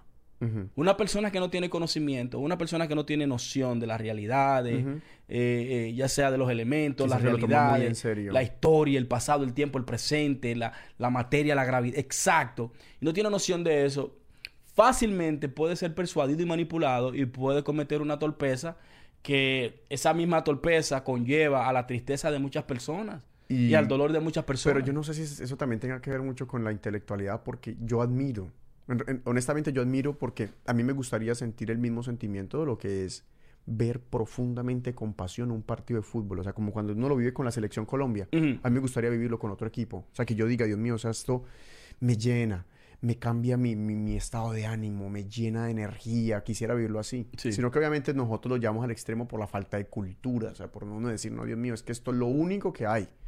A nosotros nos falta un poco de perspectiva. That's what I'm saying. Por eso te digo que es un. es- yo creo que es falta de intelectualismo. Porque si tú eres una persona, ok, que tú, ok, cuando tu selección, tu país va a jugar con otra selección, tú te sientes orgulloso. Y del desempeño de esa dicha selección, tú te sientes orgulloso y más y ganas. Ok, tú lo llevas hasta ahí. No hay nada de malo con eso. Hace una falta de civismo. ¿Me entiendes? Mm. Mi punto es ya cuando tú comienzas a discutir, cuando tú comienzas a golpear, cuando tú Oh, comienzas, sí, sí, sí, ¿entiendes? Porque, a mí, y, y- y a sentirte hasta triste. A mí, gente que, tú sabes lo que toma tu propia vida porque un equipo, el, el equipo querido tuyo pierda de que tú eres niño. A mí, eso yo, es para mí, yo no, yo no concibo eso. Es porque esa persona en ese momento no tiene nada más importante. Con tantas cosas que hay en el mundo. Eh, que hay que arreglar, porque nosotros en realidad somos los que arreglamos este mundo. No hay otra persona que lo organice. Nosotros somos los organizadores. Nosotros somos los que traemos la tranquilidad dentro del caos. No la va a traer una, una, una cuarta entidad. No la va a traer Jesús. No la va a traer Krishna. No la va a traer Buda. No la va a traer a Es un menester. Es menester de nosotros los seres que vivimos aquí en la tierra. Corregir acuerdo, sí. las imperfecciones que tiene nuestra realidad, nuestra civilización. Pero, ¿entiendes? pero no tanto al nivel de civilización, porque pues directamente una persona que está tratando todos los días de pagar sus propios, sus propios recibos, que está todo el día tratando de, de cuidar a su familia, de, de- de salir de un problema, de salir del otro, difícilmente podrá entonces cambiar la civilización, o sea, ir a decir, vamos a pensar en civilización, pero en definitiva es como el círculo personal. En el círculo personal en el que uno, que uno habita, si nosotros tuviéramos la capacidad de hacer conciencia nosotros mismos, aunque es tan difícil uno poder predicar, o sea, pues predicar en el sentido de hablar de esto, porque eso es una doble moral, uno también tiene sus errores, sucede en política. Donald Trump, ¿cuántos no lo critican porque dicen que agarró a una mujer by the pussy? Lo que yo digo es, si uno logra entonces cambiar al menos sus hábitos, el lugar va a ser mucho mejor. El otro día estábamos hablando con, con Leo que, uy, no, el gobierno, por ejemplo, de Colombia apesta. Yo digo, no, no, el gobierno colombiano apesta. Lo que apesta son los colombianos que eligieron a ese gobierno. ¿Y para qué entonces, o sea, Suiza qué es? ¿Llena de suizos? ¿O qué es Francia? ¿Llena de franceses? República Dominicana es República Dominicana porque tiene dominicanos.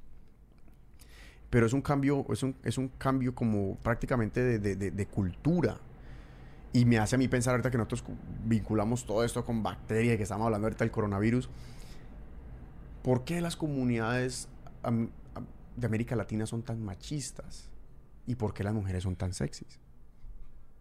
¿Será que tiene algo que ver ahí los procesos de, de nuestros propios organismos de acuerdo a lo que nosotros nos alimentamos en esa zona del mundo? ¿Por qué somos tan diferentes a los países del norte? ¿Y por qué los países del norte son tan diferentes a...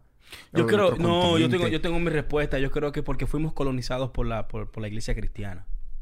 Fíjate la diferencia entre los países que fueron colonizados con guerra y con sangre y los países que fueron colonizados con el cristianismo. Fíjate. Mira la diferencia ahí.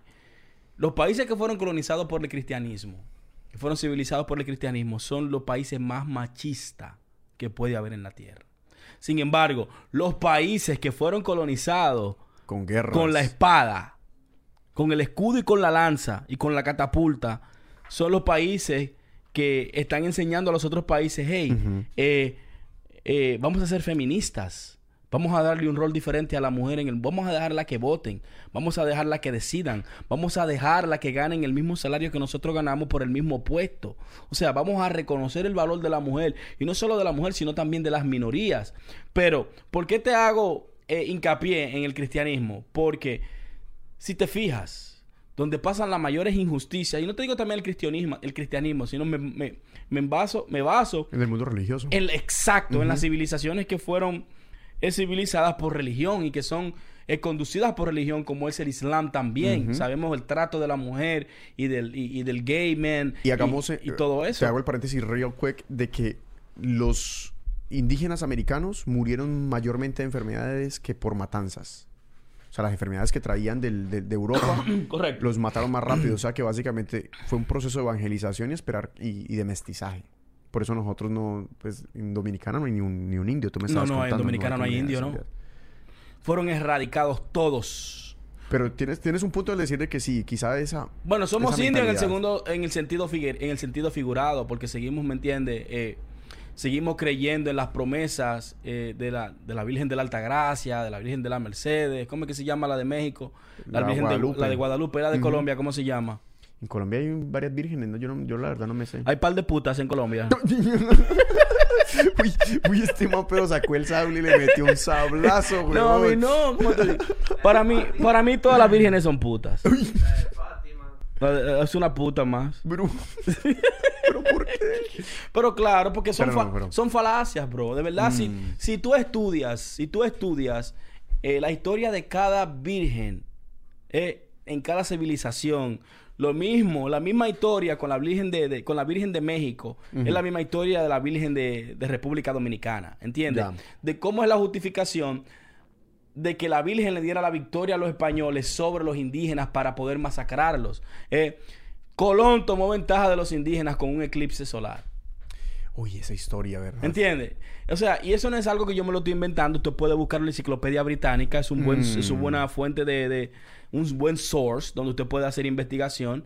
Eh, lo puede buscar en internet, ¿entiendes? Y puede eh, eh, escudriñar la veracidad de la historia, de cómo Colón le dijo a los indígenas que si ellos no le daban provisiones para volver para atrás para España,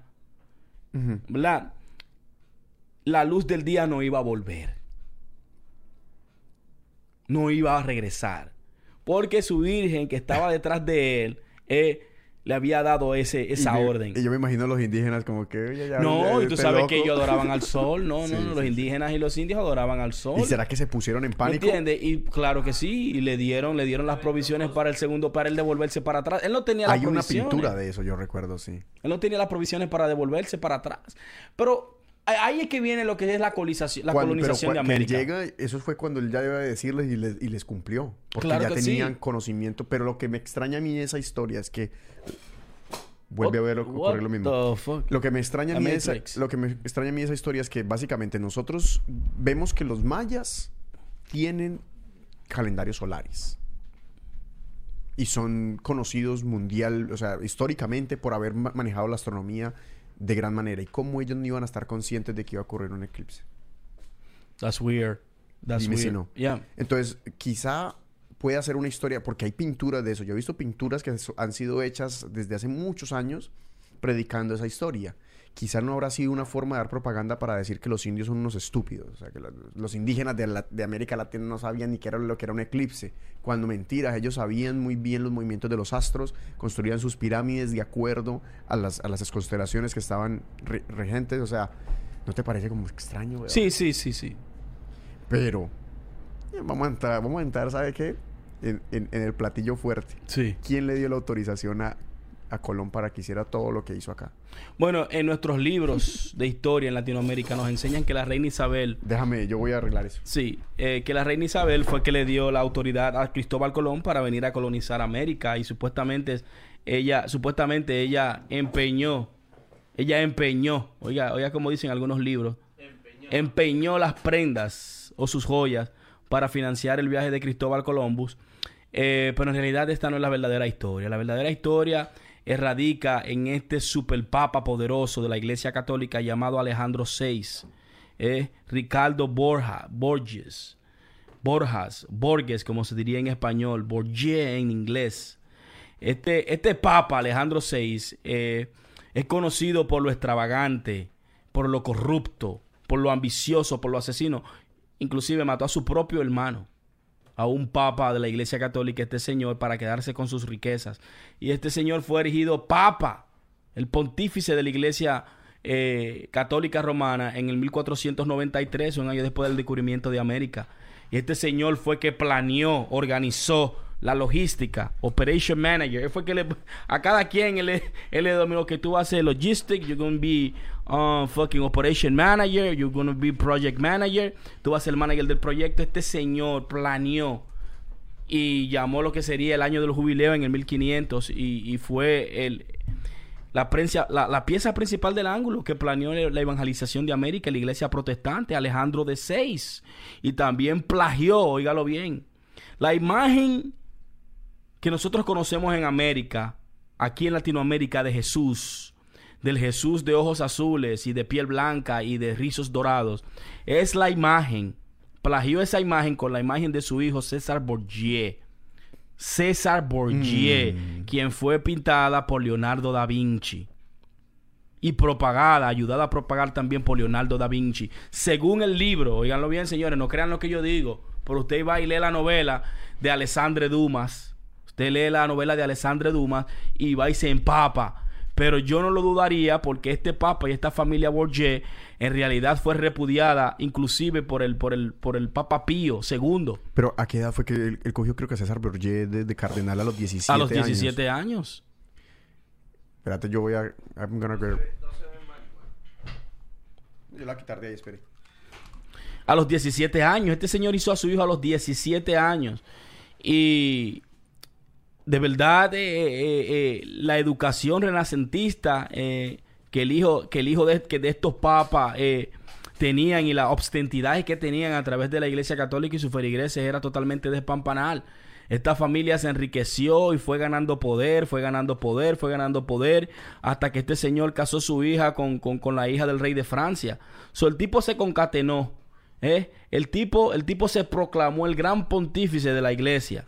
¿eh? Y cuando él tomó posición, vio la imagen del Cristo, o vio la imagen de Jesús el carpintero y le vio negra, una imagen negra, un indio. ¿eh? Dice, ¿cómo yo, le vendo esta, ¿cómo yo le vendo esta imagen a Europa? ¿Cómo yo le vendo esta imagen al, a Occidente?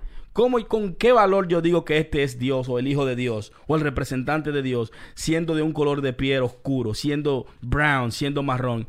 No, no, no, no, no, no, no, no.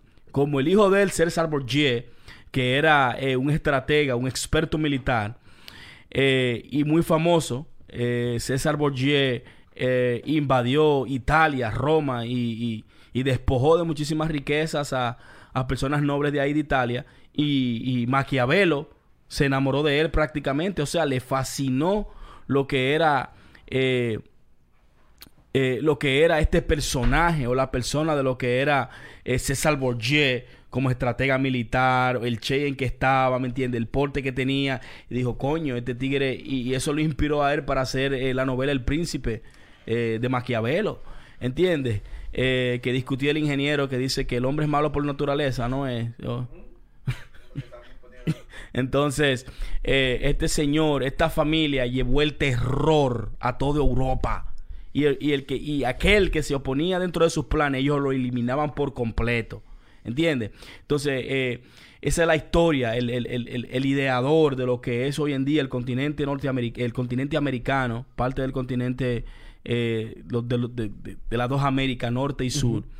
Eh, este tipo es Él el- inició, eh, el, él inició la- el proceso de evangelización. Claro que sí. Y- Y... la identidad de nosotros, que a eso que quiero decir, la identidad que tenemos hoy en día como pueblo latinoamericano, como hispano, machista, proviene de esas personas que, lo, que nos colonizaron a nosotros y nos civilizaron. No, y tienes toda la razón, pero Nos civilizaron, perdón. es que es tremendo que haya una historia detrás de la, de la Iglesia Católica donde los han habido papas niños, o sea, han habido papas que han sido infantes, weón. Y luego entonces viene Alexander, Alexander VI que pone a César Borgia, o sea, que, el- que su hijo, su hijo de 17 años. O sea, como que no... ¿Cuál es la, triple moral que ellos trataban de mantener? ¿Y por qué aún, aún así, después de, un- la era de la información, donde todo eso está accesi- accesible a través de Internet, las personas siguen creyendo en esta historia? ¿Qué tiene, qué tiene en la retórica el cristianismo que hace que las personas crean tan profundamente, no en la, idea del Cristo, sino en la institución católica? No, vamos, vamos, vamos a ser también justos, ¿me entiendes? La iglesia católica, aparte de tener todos sus escándalos, el 30% de los padres y arzobispos son fucking pedófilos. Yeah, yo lo dije. ¿Cuál es el problema? 30%. También ha tenido su pro, ¿entiendes? So, ha- ha- han impulsado eh, lo que es el arte y la innovación. Inclusive aún que en, en las eras oscuras de Dark Ages ellos perseguían a cualquier persona que decía lo contrario, pero al mismo tiempo ellos no querían que eso saliera del seno de ellos porque ellos querían tener el control absoluto de las innovaciones futuras que iba a tener la civilización. Por eso es el- el control absoluto. ¿Por qué la iglesia se volvió, pasó a ser de segunda mano y fue reemplazada por el nuevo ídolo que era el Estado? ¿Ay? Sí. ¿Entiendes? Pero yo creo que ya el Estado ni siquiera ya dejó, ya dejó precisamente ser el líder. Yo creo que ya el dinero está por encima de cualquier otro poder. Porque yo creo que en la India, por más fieles que sean a su Estado y por más fieles que nosotros aquí en América seamos al Estado, los, in- los indios van a dar la, la misma cantidad de esfuerzo que damos nosotros por un dólar. Yo creo que el dólar ha sobrevalido, no el dólar, el dinero como tal ha sobrevalido cualquier cantidad. Porque nos coloca a la mano uno de los problemas filosóficos, yo creo que más grandes que hemos tenido es el problema del poder. El poder, el queremos que le damos... Ahí es donde yo te digo que, o sea, cómo nuestra civilización, cómo va a llegar a ser conocida posteriormente. Que lo hablábamos en, en el otro capítulo, de que toda la información que nosotros tenemos está en medios magnéticos. Esto viaja a la velocidad de la luz por unos cables gigantescos que viajan debajo de los mares y que se llaman Internet. Pero en el momento en que esa civilización se esfume, todo lo que nosotros hemos hablado aquí no va a quedar en ningún otro sitio. Esto que ustedes están viendo en estos momentos va a quedar en ninguna parte. Fue un rayo electromagnético que duró lo que ustedes tenían en su teléfono abierto. ¿Y qué pasa si hubiera sido algo similar y que nosotros, de, por ejemplo, de los egipcios nomás hubiéramos tenido los jeroglíficos? Porque fue lo único que ellos lograron marcar en la pared. Pero entonces, ¿qué pasa con, con, los con ese desarrollo tecnológico que quizá nosotros vayamos a poder empezar a expresar? ¿A usted no le parece extraño que, la, por ejemplo, los, los jeroglíficos ahorita se parezcan a los emojis, a los emojis? Y eso es lo que yo digo, o sea, la, el poder, el- la forma en que nosotros le damos sentido a las cosas. ¿Cómo puede ser posible que un papelito de, de un dólar, de cinco dólares, de 10 dólares, nosotros podamos ir a la calle con un pedazo de papel y cambiarlo por un bien? Eso solamente le cabe, ¿sabe dónde? La, en la mente del humano. La imaginación, Yo se lo claro. muestro a los gatos y los gatos van a decir, bueno, ¿y what the, What the fuck is that? Yeah, what, can I do with this shit? Ellos se me suben encima los equipos y me los dañan. Ellos se suben donde sea y no les importa porque para ellos no tiene ningún tipo de sentido. Entonces, ¿qué tanto porcentaje de lo que los seres humanos ven es simplemente ficción de su cabeza? ¿Y qué tanto porcentaje es real? Y nosotros lo hemos visto y lo hemos hablado aquí a través de la física cuántica. Que la física cuántica pone en el medio al ser humano, al observador, como parte del proceso, tanto del resultado como del inicio del experimento. Porque decidió iniciar el experimento y además de eso cambió el resultado cuando estaba viéndolo y el resultado era diferente cuando no lo estaba viendo. Entonces yo creo que en definitivo, o sea, lo que, lo que es la Matrix, lo que se habla de que esto es una, una, una simulación ho- holográfica, parce, yo creo que no hay otra forma de ponerlo. Entre cada vez que uno habla de estos temas siempre termina como que uno va yéndose a ese tipo de conclusiones. Ese libro incluso, vea, yo lo coloco así, ese libro del Universal Kabbalah que está ahí, colocan como ese poco de punticos. Ellos colocan un, un diagrama lleno de puntos geométricos donde usted puede ver la estrella de David, donde usted puede ver un mar, donde usted puede ver una cruz. Usted hace de los puntos lo que usted quiera ver de esos puntos. Y dime si lo que nosotros vemos ahora no es exactamente lo mismo, pero con una tecnología mucho más desarrollada. Mucho más sofisticada. Sí, porque uno, uno ve y uno está seguro que ve, pero lo que está viendo es lo que compone lo mismo que está compuesto aquel. Yo veo ahí un equipo, pero aquí yo veo la pared. Y son compuestos de lo mismo, entonces ¿qué lo hace pared y qué lo hace equipo? Ahí es donde yo digo que esas son las verdaderas preguntas de que la religión nunca ha podido contestar y por más cristianos, por más tecnológicos, por más desarrollados, incluso científicamente, nosotros no vamos a poder llegar a una respuesta si no es a través de las respuestas que uno pueda mismo darse a través de la, del uso de la imaginación. Y es donde ese punto en que la, que la ciencia no puede iluminar. Bueno, eh, tú hablando de ese punto y que la ciencia no pueda iluminar, eh, creo que tú hablabas y hacías referencia, inclusive hiciste un artículo bien bueno en Sabiduría Sinálquica, señores, sabiduríasinálquica.com, ese es el website. Visítenlo. Visítenlo, porque hay prendas de oro, jewels, I mean, hay, hay, eh, joyas. eh, de unos buenos artículos ahí. Eh, Kevin subió un artículo hace una semana sobre lo que era Neuralinks. Oh, Neuralinks. Y cuál era el propósito de Neuralinks y por qué eh, Elon Musk decidió eh, intervenir y decir, bueno, si yo no hago esto, eh, la inteligencia artificial de aquí a poco tiempo va a ser muy tarde para poder eh, interrumpirla. Como dijo el astrofísico, es que Elon Musk es lo mejor que nosotros hemos tenido desde Edison.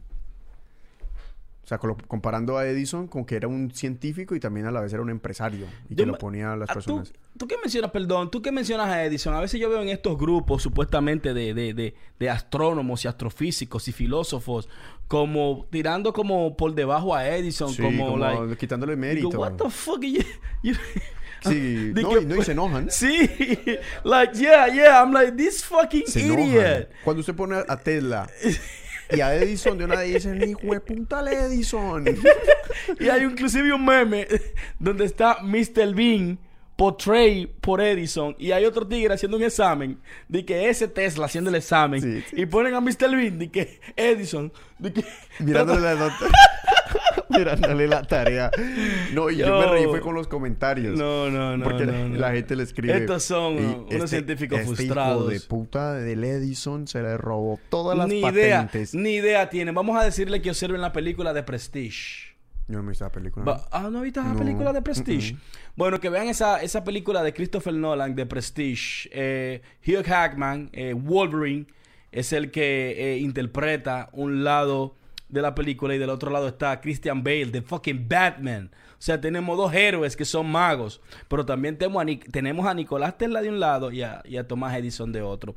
Vea la película y entienda por qué usted... ¿Y qué trata la película? Bueno, la, la película se trata de dos magos que están en una competencia, ¿entiendes? Y quieren innovar y traer innovación eh, eh, cada vez más a la población hasta que uno de los magos se encuentra con Tesla y otro se Mm. encuentra con Edison. Mm. Y, y la asociación que tiene la magia, porque en realidad eso es alquimia también, tú poder controlar la electricidad, que ni se crea ni se destruye, sino se transforma, a tu poder eh, hacer un portal, a tu poder enviar eh, es- eh, ondas electromagnéticas a gran escala, a comunicarse con una antena y tu poder desaparecer este, va- este vaso, o no solo desaparecer, sino copiar este vaso como si fuera un, un, prin- un printer 3D y hacerme otro fucking Wow. otro vaso igual, pero electro- eléctricamente hablando, ¿entiendes? So, Estos descubrimientos fueron posibles y, fue, y eran verdaderos, o sea, eran genuinos en ese entonces. Estamos hablando a principios de lo- de- del siglo XIX, siglo XX, perdón.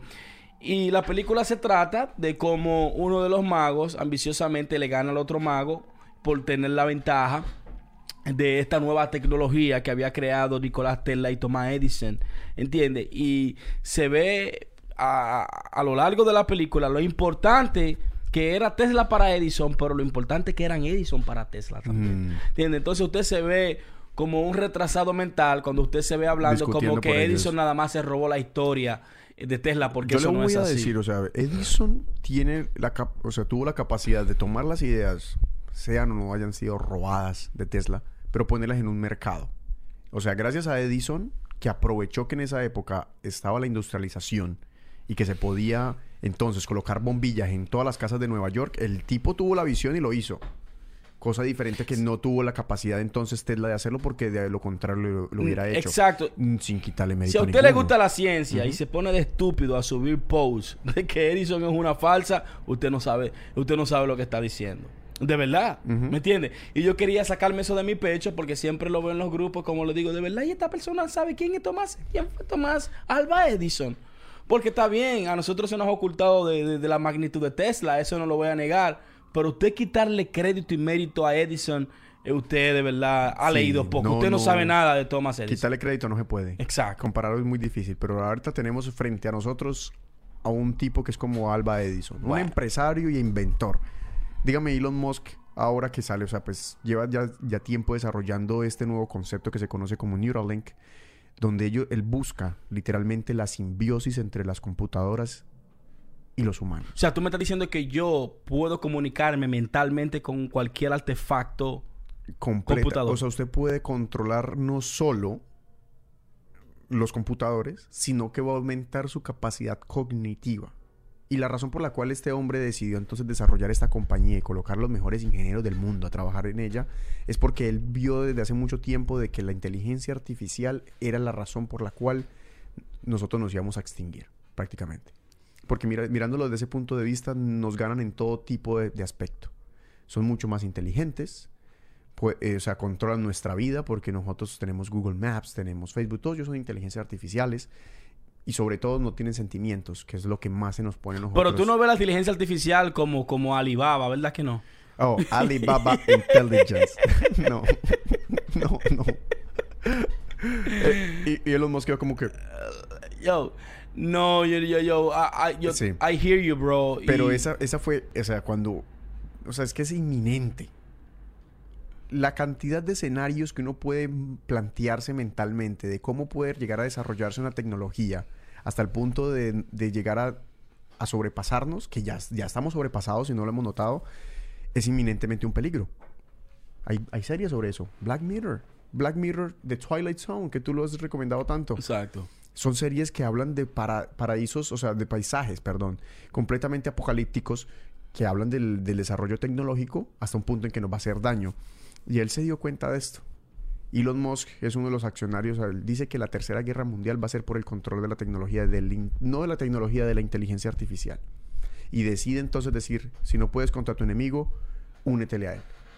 Y, y está desarrollando ahora Neuralink, una interfaz que se va a conectar a tus neuronas, a tus impulsos neuronales, a través de un chip que va a estar conectado detrás de tu oreja y al cual tú vas a tener control de él a través de tu teléfono y puedes aprender tanto nuevas habilidades, ese es el objetivo de él obviamente, aprender nuevas habilidades y controlar los elementos electrónicos usando la muerte. ¿Y cómo, se, y, cómo se, ¿Y cómo se efectuarán estas operaciones? Él creó un robot, un nanorobot que básicamente tiene unos, o sea, es una puntica más pequeña que una moneda de un centavo. Y lo que hace es, el robot automáticamente hace la cirugía donde implanta unos hilos que son unos cables ultra delgados, más delgados que un cabello humano. Oh, wow. Un cabello humano tiene entre 15 a 100, digamos, de grosor. Estos cables tienen de 4 a 8. Shit. Son así, súper pequeños. Y tienen una facilidad de movilidad en el cráneo que puede conectarse con impulsos neuronales y alterar, o sea, dar información diferente. Y a través de esos impulsos neuronales usted puede tomar decisiones. Esos van conectados, esos cables, a través de un, a un microchip que le conoce como N1 Ujú. y mide 4 milímetros de, de- de ancho. Y va a estar justamente detrás de tu oreja con un dispositivo Bluetooth y una batería. Y entonces usted, cuando usted tenga eso, usted lo puede conectar entonces a su teléfono y dentro de la, de la interfaz de su teléfono puede entonces escoger qué... Descargar una aplicación, me imagino. Sí. Ok. Y hay, hay incluso un prototipo de la aplicación, obviamente esto aún no ha sido implementado, pero ya hay prototipo de la aplicación donde aparece incluso la que más me llama la atención a mí. Es una de las opciones que dice Learn a new skill. Aprende una nueva habilidad. Oh, wow. Tú te imaginas que tú digas, uy, Dios mío, vamos a aprender a tocar la guitarra. Déjeme, yo voy a poner, voy a, voy a coger las técnicas de, de Rasputín. Ok, pero y, y en el área de salud, ¿qué, innova, qué, qué nosotros tendremos? ¿Qué, qué Ah, nosotros bueno, te- o- el- obten- eh, obtendremos a través hay de hay- hay enfermedades que, que vienen por la ineficiencia que tiene el cerebro de hacer esas comunicaciones neurocer- eh, Yeah. neura- neu- neuronales, perdón, y logrando entonces alterarlas puede hacerlas mucho más eficientes y enfermedades como el Parkinson, que, que afecta obviamente el sistema nervioso, pueden ser llegar a ser tratadas, curadas, o sea, todavía es muy temprano para decirlo, obviamente, pero ese obviamente es parte del proceso que ellos quieren llevar a cabo.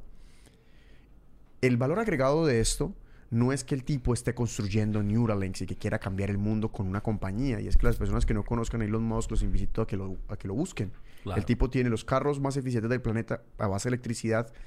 Tiene los contratos eh, con- tiene contrato con la NASA para enviar y colonizar Marte. Tiene además Solar City donde desarrolla paneles solares. Tiene Hyperloop donde él hace túneles debajo de la Tierra. Y además de eso tiene Neuralink donde él busca unir la inteligencia artificial con el ser humano. Y yo creo que eso ya sería un paso. A mí me hace pensar, ¿sabe qué, bravo, parce? ¿Qué tanto de nosotros soy realmente yo? ¿A qué digo yo eso? Si el día de mañana a usted se le corta un brazo, parce, y- yo le pongo un brazo biónico, ¿usted deja de ser bravo un 5%? No creo, no. Y si empieza a perder partes de su cuerpo paulatinamente y se le empiezan a reemplazar con partes tecnológicas, ¿usted dejaría de ser bravo? No, no. Y si todo, o sea, si yo cojo su conciencia, solamente su cerebro y se le implanta una máquina, o sea, sigue siendo bravo. Claro que sí. Entonces, ¿qué es la conciencia, weón?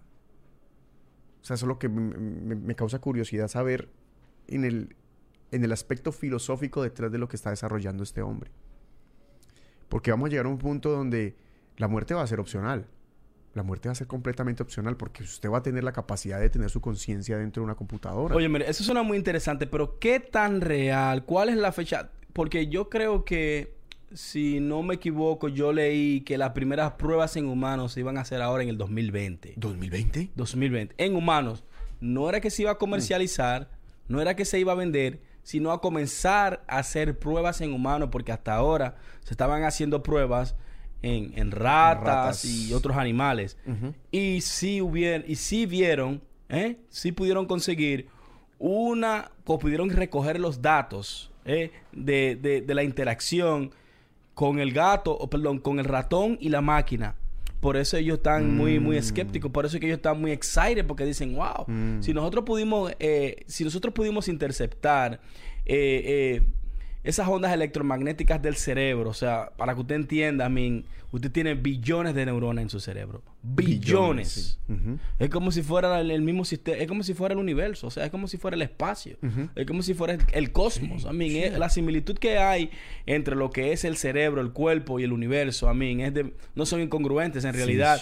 por, por, por, por alguna razón, esos astrofísicos decían que el hombre era el universo, ¿me entiendes? ¿Por qué? Porque como es arriba, es abajo, hemos hablado de eso también. Pero Elon, aparte de Neuralink, él fue hábil y en el, y en el 2016 también creó lo que era OpenAI. So, él quiere hacer eh, eh, el, el main point o el punto decisivo de crear Neuralink, no solo para que usted pueda quizás eh, poder caminar otra vez y, y- y dejar de... eh, eh, y curar este tipo de, de- de enfermedades que son eh, parapléjicas, right? Sí. Lo que usted pueda volver a conectarse con su cerebro. Pero no solo eso, también la opción de que usted pueda aprender una nueva, una nueva eh, skills o un nuevo... un- un- Yo quiero aprender salmón con vino. exacto. Yo- mean, entonces, eh, eh, es evidente que lo que está viendo Elon, nosotros, o lo que está consumiendo él, nosotros no lo estamos consumiendo porque él está en otro planeta. Él está, está percibiendo la escala que él está viendo es bueno, a la raza humana le queda poco tiempo. Eh, porque el ser humano eh, no cree en ciencia y tampoco investiga. Y de lo pronto que se ha deteriorado el planeta, ¿me entiendes? Venimos en eso. eh, yo voy a tener un plan C y yo voy a invertir todo mi dinero que yo tenga en tratar de colonizar otros planetas, el gobierno o el estado en el que yo esté trabajando. O sea, aún ellos no lo quieran, yo voy a invertir Pero venga, en eso. usted, usted les está dejando saber a la gente, parce, cómo hacerse ricos. Porque nosotros estábamos hablando en estos días de que esta compañía Virgin, Virgin ah, Galactic. Virgin Galactic Space, de, de- de Richard Branson. co- como en un mes, el precio de la acción de esta compañía subió 170%. Y estoy, estoy dando un dato de hace una semana. No sé ahora cuánto estará. Estaba a 19 dólares la última vez. Virgin- Y entre las compañías privadas eh, que tienen por la carrera por el espacio, yo pondría a Richard, a, a Richard Branson en el tercer lugar, solo detrás de Jeff Bezos y fucking um, Y Elon, Elon Musk. ¿Me entiendes? Porque es que este Richard Branson, él, él es el dueño, esa compañía Virgin Space es lo mismo, los mismos De dueños los resorts. Virgin y de los resorts y Claro de la. Y de la- aerolínea Virgin. Y Exactly. en Colombia vías hace poco Virgin Mobile, que era como una... Y todavía aquí en Estados Unidos hay. Y ese tigre billonario Para- británico, el network es como de 5 billones de dólares. Como Pero ¿cuál es la idea? ¿Tú has investigado sobre esa compañía? Sí, la idea de él en realidad, él quiere llevar turismo al espacio. O sea, él... ¿Recuerdas la idea inicial de, de Elon Musk de transportar eh, eh, personas de, de- de Beijing a New York en 30 minutos? Él quiere hacer lo Con mismo. el Falcon Heavy. Él quiere, exacto, pero él quiere hacerlo con su, con su dispositivo, que ya lo he presentado. Quiere llevar turistas a la estratosfera y quieren darle una vuelta eh, eh, alrededor del mundo. Recuerda, después que tú pasas el círculo gravitatorio de la Tierra y estás en, y estás en una altitud por encima eh, ya en gravedad, en gravedad cero, right? Ya con la velocidad que tú le das la vuelta al mundo, no, es la- lo- no, es lo- no es- no es la- no es la- son- no son las mismas 24 horas que tú necesitas cuando estás debajo de la atmósfera, que está bajo la ley de gravedad. Una vez tú estás ahí arriba, ¿me entiendes? La estratosfera, eh, tú puedes darle la vuelta al mundo quizás en, en media hora. Claro, tiene que tener, mantener una velocidad constante por encima de, lo, de la velocidad de la Tierra, en orden de hacer eso. Pero es inminente que eso va a ser algo necesario. Claro que sí, él tiene el prototipo y por eso esas acciones están Yo no, o sea, subiendo, ¿me entiendes? Nosotros no damos consejos de inversión, pero si tienen ahí por ahí 5 mil dolaritos guardados, 6 mil dolaritos, 10 mil dolaritos, 15 mil Es dolaritos. hora de comprar, porque es raro que una compañía de estas se haga- 19 abre el IPO. 19 dólares la acción. Yep. 19 dólares la acción. Subió un 170%, lo que, lo que significaría que si usted hubiera invertido hace un mes, hubiera duplicado su, su, su inversión. Su inversión, claro que sí. Un poco más de- del duplicado. Miren, señores, para que ustedes tengan una idea, en estos días, eh, las dos compañías que tenían el contrato a la carrera de poder eh, volver a llevar astronautas a la estación espacial y a la Luna y a Marte. Ahora, ahora mismo eh, Estados Unidos está contando con los rusos para ir a la estación espacial. No sé si tú sabías eso. Ah, Yo sabiendo en, en RT que ellos estaban haciendo una caminata espacial en la Estación Internacional Exacto. Espacial. Ahora mismo los rusos son los que están llevando a los americanos a la estación espacial. Claro que sí. ¿Por qué? Porque el gobierno estadounidense eh, recortó el presupuesto de la NASA y ya no están haciendo este tipo de cohetes y de misiones para poder... Tripuladas. O sea, que la, Exacto. la NASA no ha vuelto a mandar misiones con personas. No. No. Exactamente. So, SpaceX y Boeing tenían la delantera para volver a hacer eso. Sucede que SpaceX en estos días eh, probó su cápsula, que se llama una cápsula famosa, la cápsula Dragon, eh, montada en- encima de un Falcon Heavy o encima de un Falcon. Y la cápsula ancló perfectamente en la estación espacial después de tres Mm. días. Sucede, día después, Boeing tenía también la oportunidad de, de hacer la prueba y la cápsula de Boeing se perdió en el espacio. Oh, el- Las acciones de Boeing a mil pies para abajo, aparte de eso, el problema que tiene el MAX de ellos, el 737, que se cayeron El como Boeing.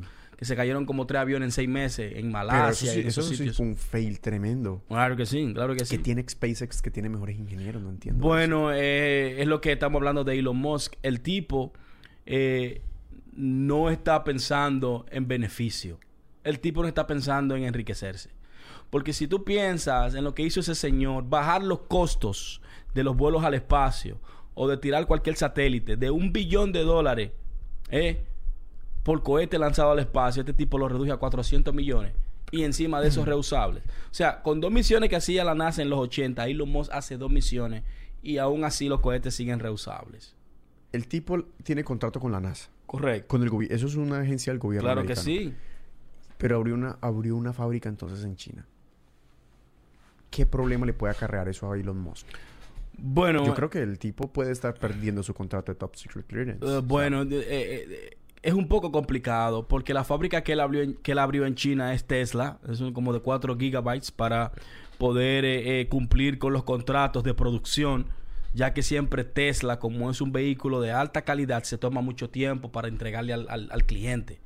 So, eh, Tesla, eh, yo le he dado, he estado dando seguimiento desde hace mucho y han visto años en el que ellos dicen, ok, en noviembre nosotros te vamos a llevar tu carro. Y Y, mentira. se atrasan. Se atrasan.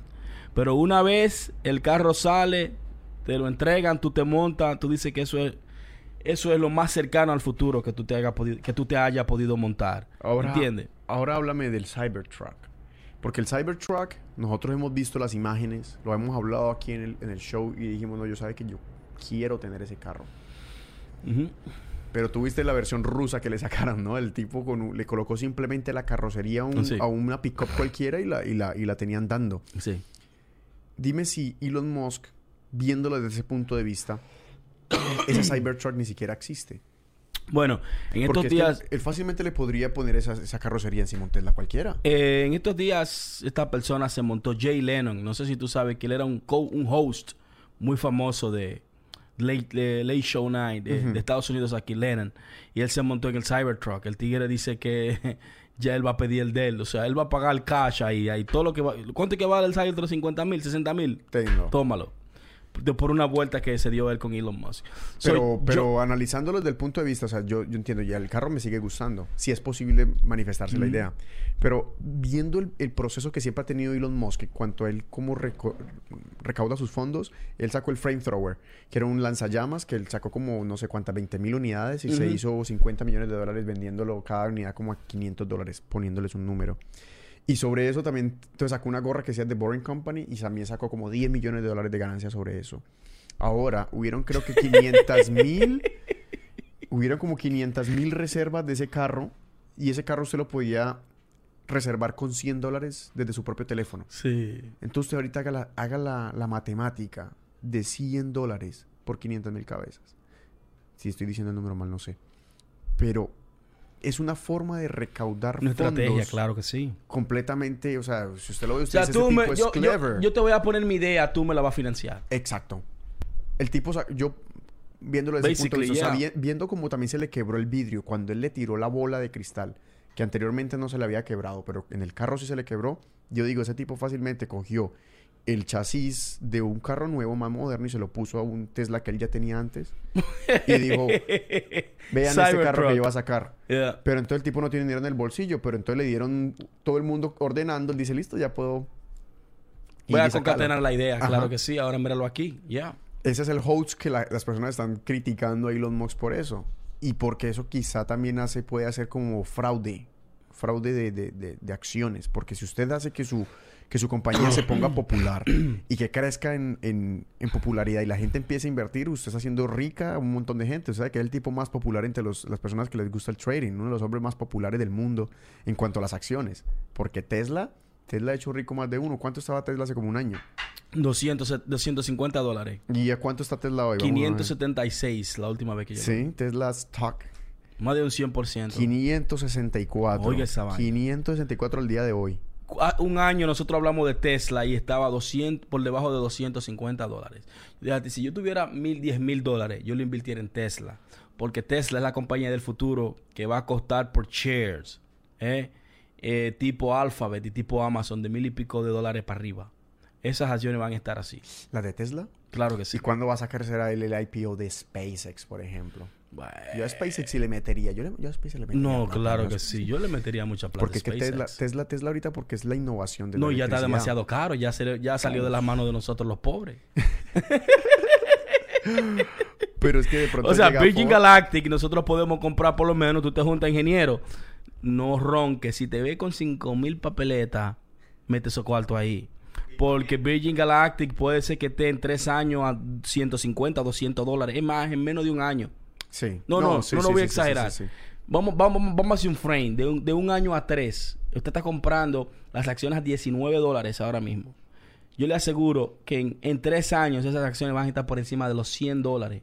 Estamos hablando de dos veces o tres veces más lo que vale la opción. O sea, Yo quiero hacer matemáticas. no, de verdad que sí. No, no, no estamos relajando. Estamos hablando que es la tercera compañía más Está- importante privada del espacio. Cuando en este- no hace mucho ya Tron, eh, eh, eh, eh, ¿cómo te digo? Eh, eh, oficia- eh, oficializó lo que es fucking SpaceX. Y la gente se estaba burlando porque... sal- ¿Tú, viste el, tú viste el uniforme de SpaceX? No. Dele- ¿Tú no has visto...? Del Space Force. sí. ¿Tú no has visto el- No. el- Space Force. Bú- Búscate, búscate el uniforme de Space Force. La Space gente se estaba burlando y dice, ven acá, mamá huevo. En el espacio no hay arena para que tú le pongas ese color. Ah, pero es un camuflado. un camuflaje como si fuera un camuflaje de aquí de la Tierra. The first Space Force utility uniform name tabs have touched now. That shit was retarded, man. La gente está esperando tipo mira, Star Trek. You y know what I sacan a mean? Trump riéndose. Este, este tipo You know es what I mean? So, yo, Space Force. Yo estaba esperando como un fucking uniforme. You know what I mean? Coño. Tipo como se ponen los pilotos de la Fuerza Aérea, que se ve ese gris bacanísimo. ¿Tú me entiendes? Coño. Algo así. Una vaina plateada. Claro, una vaina con, con caco bacano. una- No. Me va, me va a dar con el mismo camuflaje, coño. No, Por eso que la gente dice, no, la NASA es un fucking hoax. Pero man. ¿quién habrá decidido eso? Porque si, si Donald Trump Yo se da pienso cuenta, que lo ellos a están adelantando la idea. Creo que se están precipitando, ¿me entiendes? Pero es obvio que la carrera espacial eh, ya comenzó hace mucho, porque los chinos están muy adelantados, los rusos también, y los americanos no se pueden dormir, no se pueden dormir, no pueden dormirse, man. Porque los americanos en cualquier momento... Es que yo no sé, América con esta, con la nueva generación que tiene, donde básicamente la nueva generación lo único que están haciendo es tratando de sacarle el mayor rédito corporativo, loco. Esa es mi mayor crítica, o sea, no al, no al sistema norteamericano, sino como a la falencia que tiene la generación que, que hace parte de la mía.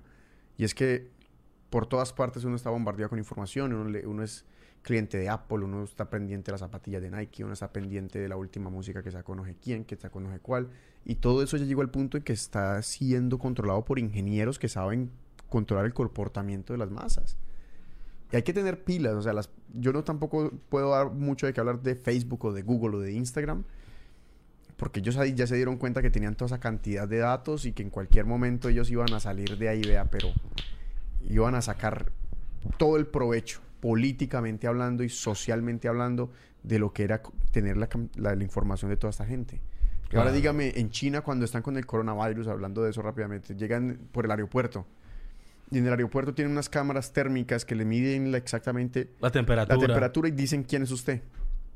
O sea, si usted se pasa ese avión de una vez llaman, "Hey, va, va- para allá va Bravo y tiene 36 grados de temperatura. Pilas, paren a ese tipo que seguramente anda con el coronavirus. Cuarentín. Entonces, yo creo que ya la, la tecnología ha avanzado tanto que nosotros, los seres del común, los pobres, estamos completamente Los atrás. mamertos. Los mamertos de izquierda. Así nos dijeron estos días que es que izquierdoides. ¿Oh, sí? Sí, un tipo llegó escribió que es que izquierdoides. Y yo, ay, madre, Ay, ¿qué qué izquierdoide? puta. No, nosotros no somos ni de izquierda ni de derecha. Nosotros estamos aquí por encima del tiempo y del espacio. Seis mil pies por encima de ellos. Mm. Y no comemos, y no comemos No, no. murciélago. No, no, no, Nosotros no comemos murciélago ni nada de esa vaina, mi hermano. No, no, de verdad. La gente lo coge, la gente, la gente lo coge a burla, la gente lo coge en teoría conspiratoria, pero la gente no sabe de verdad. La gente no sabe hasta que tú te encuentres con un chino en un tren. El pánico.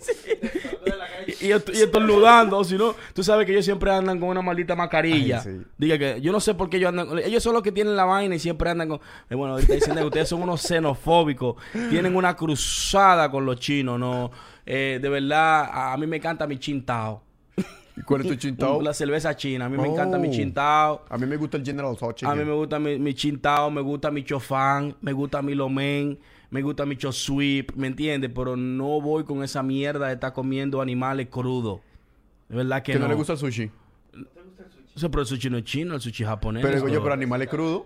eh, Yo un animal crudo, ese sushi animal crudo, yo sí me lo como. bueno, pues se lo comería a usted, pero yo no, yo no Se lo como- comerá usted, Yo ¿no? no como esa mierda. A mí, a mí todo lo que... A mí todo me gusta tirarlo a mí al sartén y ponerle un poquito de olive oil con un poquito de garlic. Es la nota para mí. Si eso no huele así, eso no está cocinado bien. ¿Me entiendes? Pero eh, cada cultura tiene su, tiene su manía, cada cultura tiene su maña, su... su... Lo estamos hablando ya los ingenieros ahora que me pareció un video en Facebook de una tipa que come en TikTok, que come, Ajá. que come cualquier Todo lo que le cantidad ponen de ahí. cosas. ¿Tú la viste, la Sí, china? sí, Uy, sí, sí, Dios mío. Yo dije, Dios mío. Le ponen un plato que parecen frijoles, pero mentira. ¿Qué Son... ¿Qué son eso? son, son una vaina del mal. ¿Cómo es que se llama? Calamar. ¿Cómo es que se llama esa vaina? que lo- lo- los camarones. Ay, no, camarones no. Ese hijo de puta se come uno, unos caracoles. Ah, caracolito. Sí, mackey. Esa vaina suena crack, crack, crack, crack. Que tú sabes que ya está... Es, es piedra lo No, que y, luego, y luego tiene ese caracol gigantesco que parece como un, Un huevo, sí. Que un Que huevo. cuando le da una mordida le, le lo bañan. Ah, disgusting, man. Y le, y le da así en la, y le da así la cosa. Ta. Yo creo que ella nunca había visto algo tan grande en Sí, su vida. pa, pa. Pero también sale un maldito gordito. ¡Acho, ay, ay, ay, ay! Sí, sí, Sí.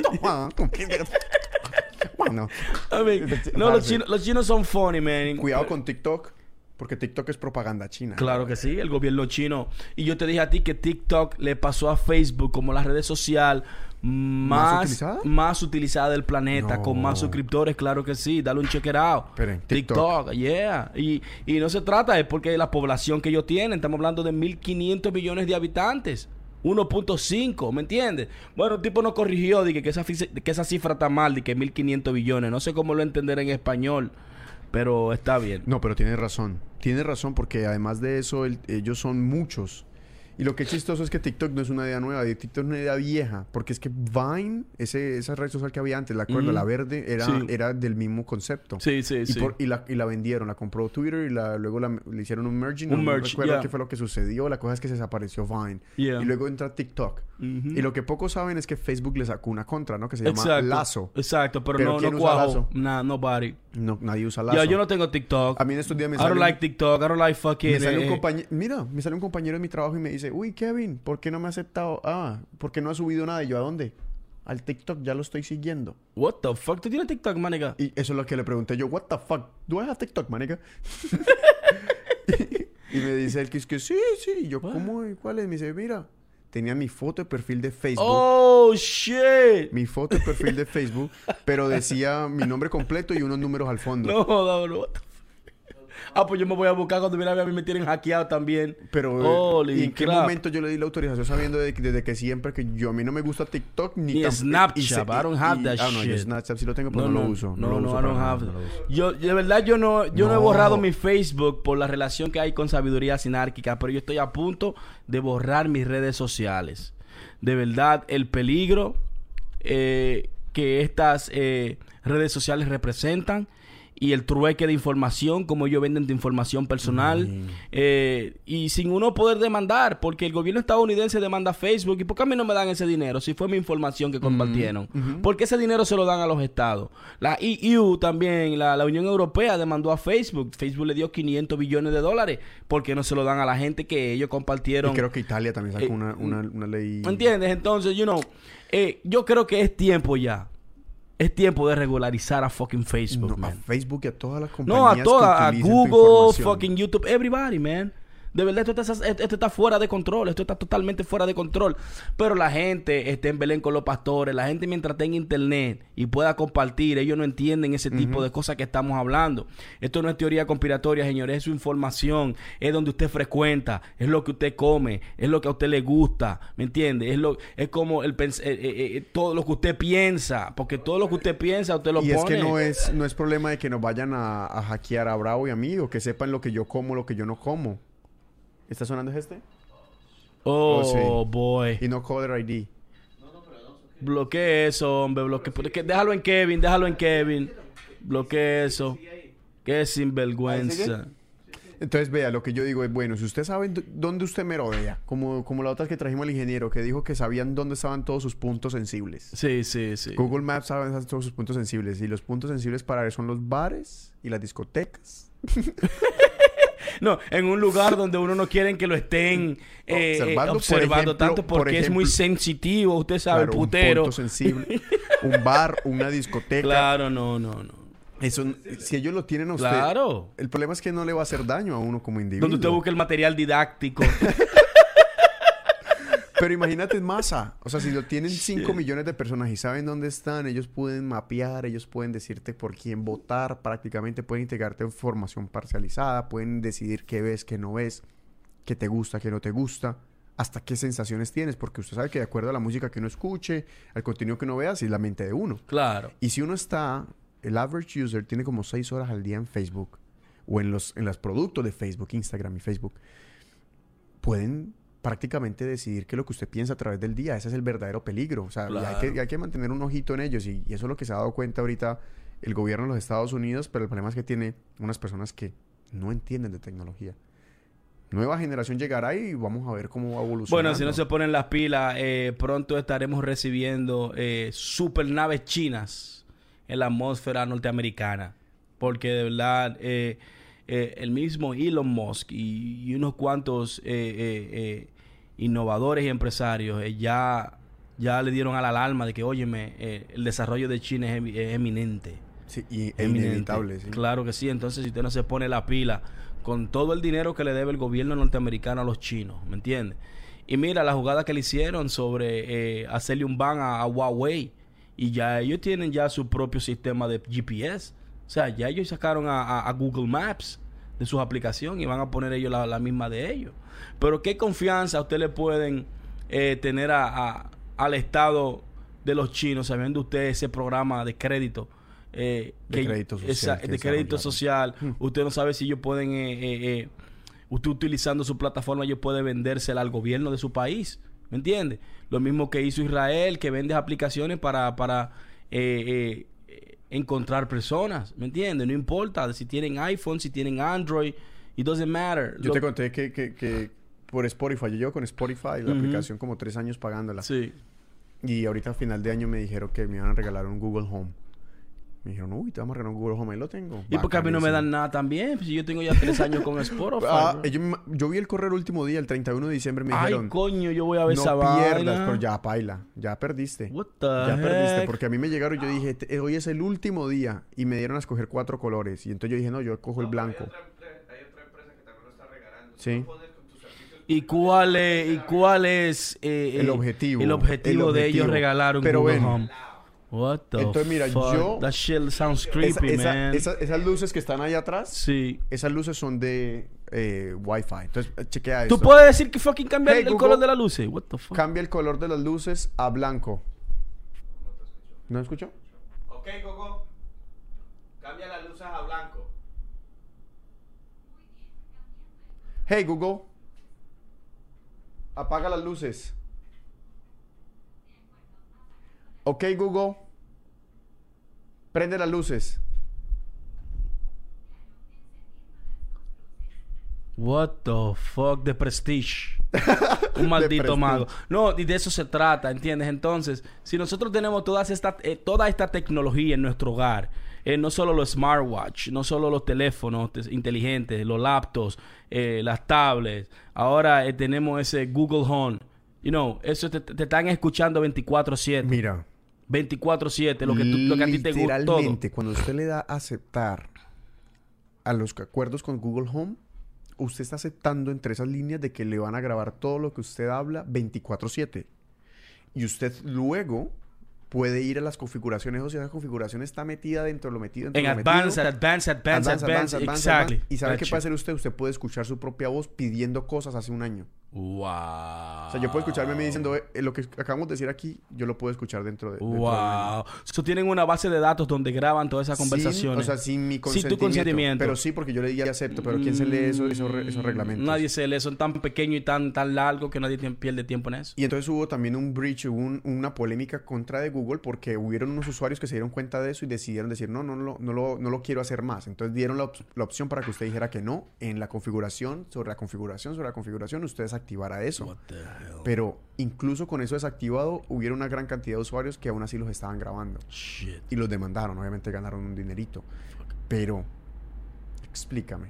Igualmente, pues a mí Google Home me parece inofensivo, porque a la final ellos tienen más poder sobre mí con mi teléfono, porque me tienen un micrófono encima, me tienen una cámara y pueden seguirme por donde yo vaya con Google Maps o con el GPS.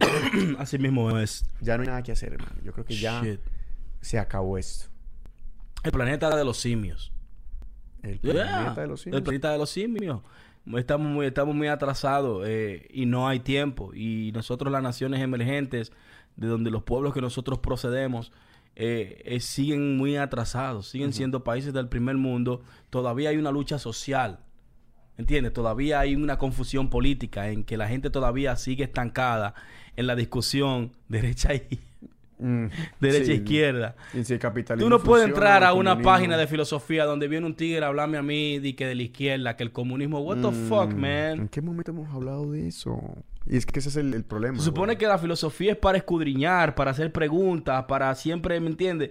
Pero no, se estancan en el comunismo, en el, en, en el so- socialismo, el capitalismo, el fatalismo. Eh, ahí viene lo, lo... No, I mean, come on, man. Todas esas, todas esas denominaciones es bullshit, bro. Mm. That shit is bullshit. Si usted no se desarrolla como nación, como gente, dentro Y de como su casa, como persona, tú nunca vas a ver un desarrollo. Tú puedes tener un poco de, de- de información, te leíste un par de libros. Ok, ¿qué tú haces con eso? ¿Qué tú puedes desarrollar con eso? Nada, tu nación sigue como una mierda. Todavía ustedes siguen arrodillándole a un palo. ¿Entiendes? En- exacto, entonces, eh, no, man, I mean, eh, de verdad, cada cosa en cada cosa. Esto es un grupo de filosofía, esto es un grupo de, esto es un grupo de, de- de tecnología. Tú vienes a mí a hablarme a mí de que, que la Biblia dice. I mean, a meter man. la religión en el grupo. Come I mean, man. come on, man. You know, keep your shit out of here, you know. Ustedes son musulmanes, judíos, eh, fucking budistas, taoístas, agnósticos, gnósticos, lo que usted quiera. Pero manténgase dentro de su línea. Entonces, el objetivo principal al final es como meterte miedo.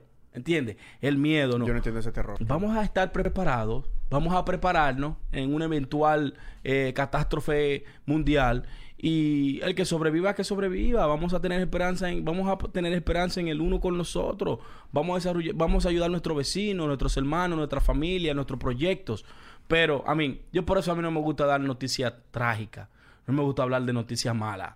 Pero es inevitable al final. Yo siempre, no, claro, pero imagínate que tú puedes hacer. Tú vives dentro de ello y tú eres parte de esa fucking estadística, ¿entiendes? Porque si tú no quieres ser parte de esa estadística, tú tienes que moverte entonces de ese sistema, ¿me entiendes? De códigos, porque Y es para, así. y para esas noticias así positivas, vamos a estar publicándolas en sabiduriasinárquica.com. A toda la gente que, que, claro. que nos sigue, sabiduriasinárquica.com. Estamos eh, con- en el portal actualizando diariamente con nuevos artículos. Estamos subiendo nuevas noticias. Síganos en las redes sociales, en Facebook.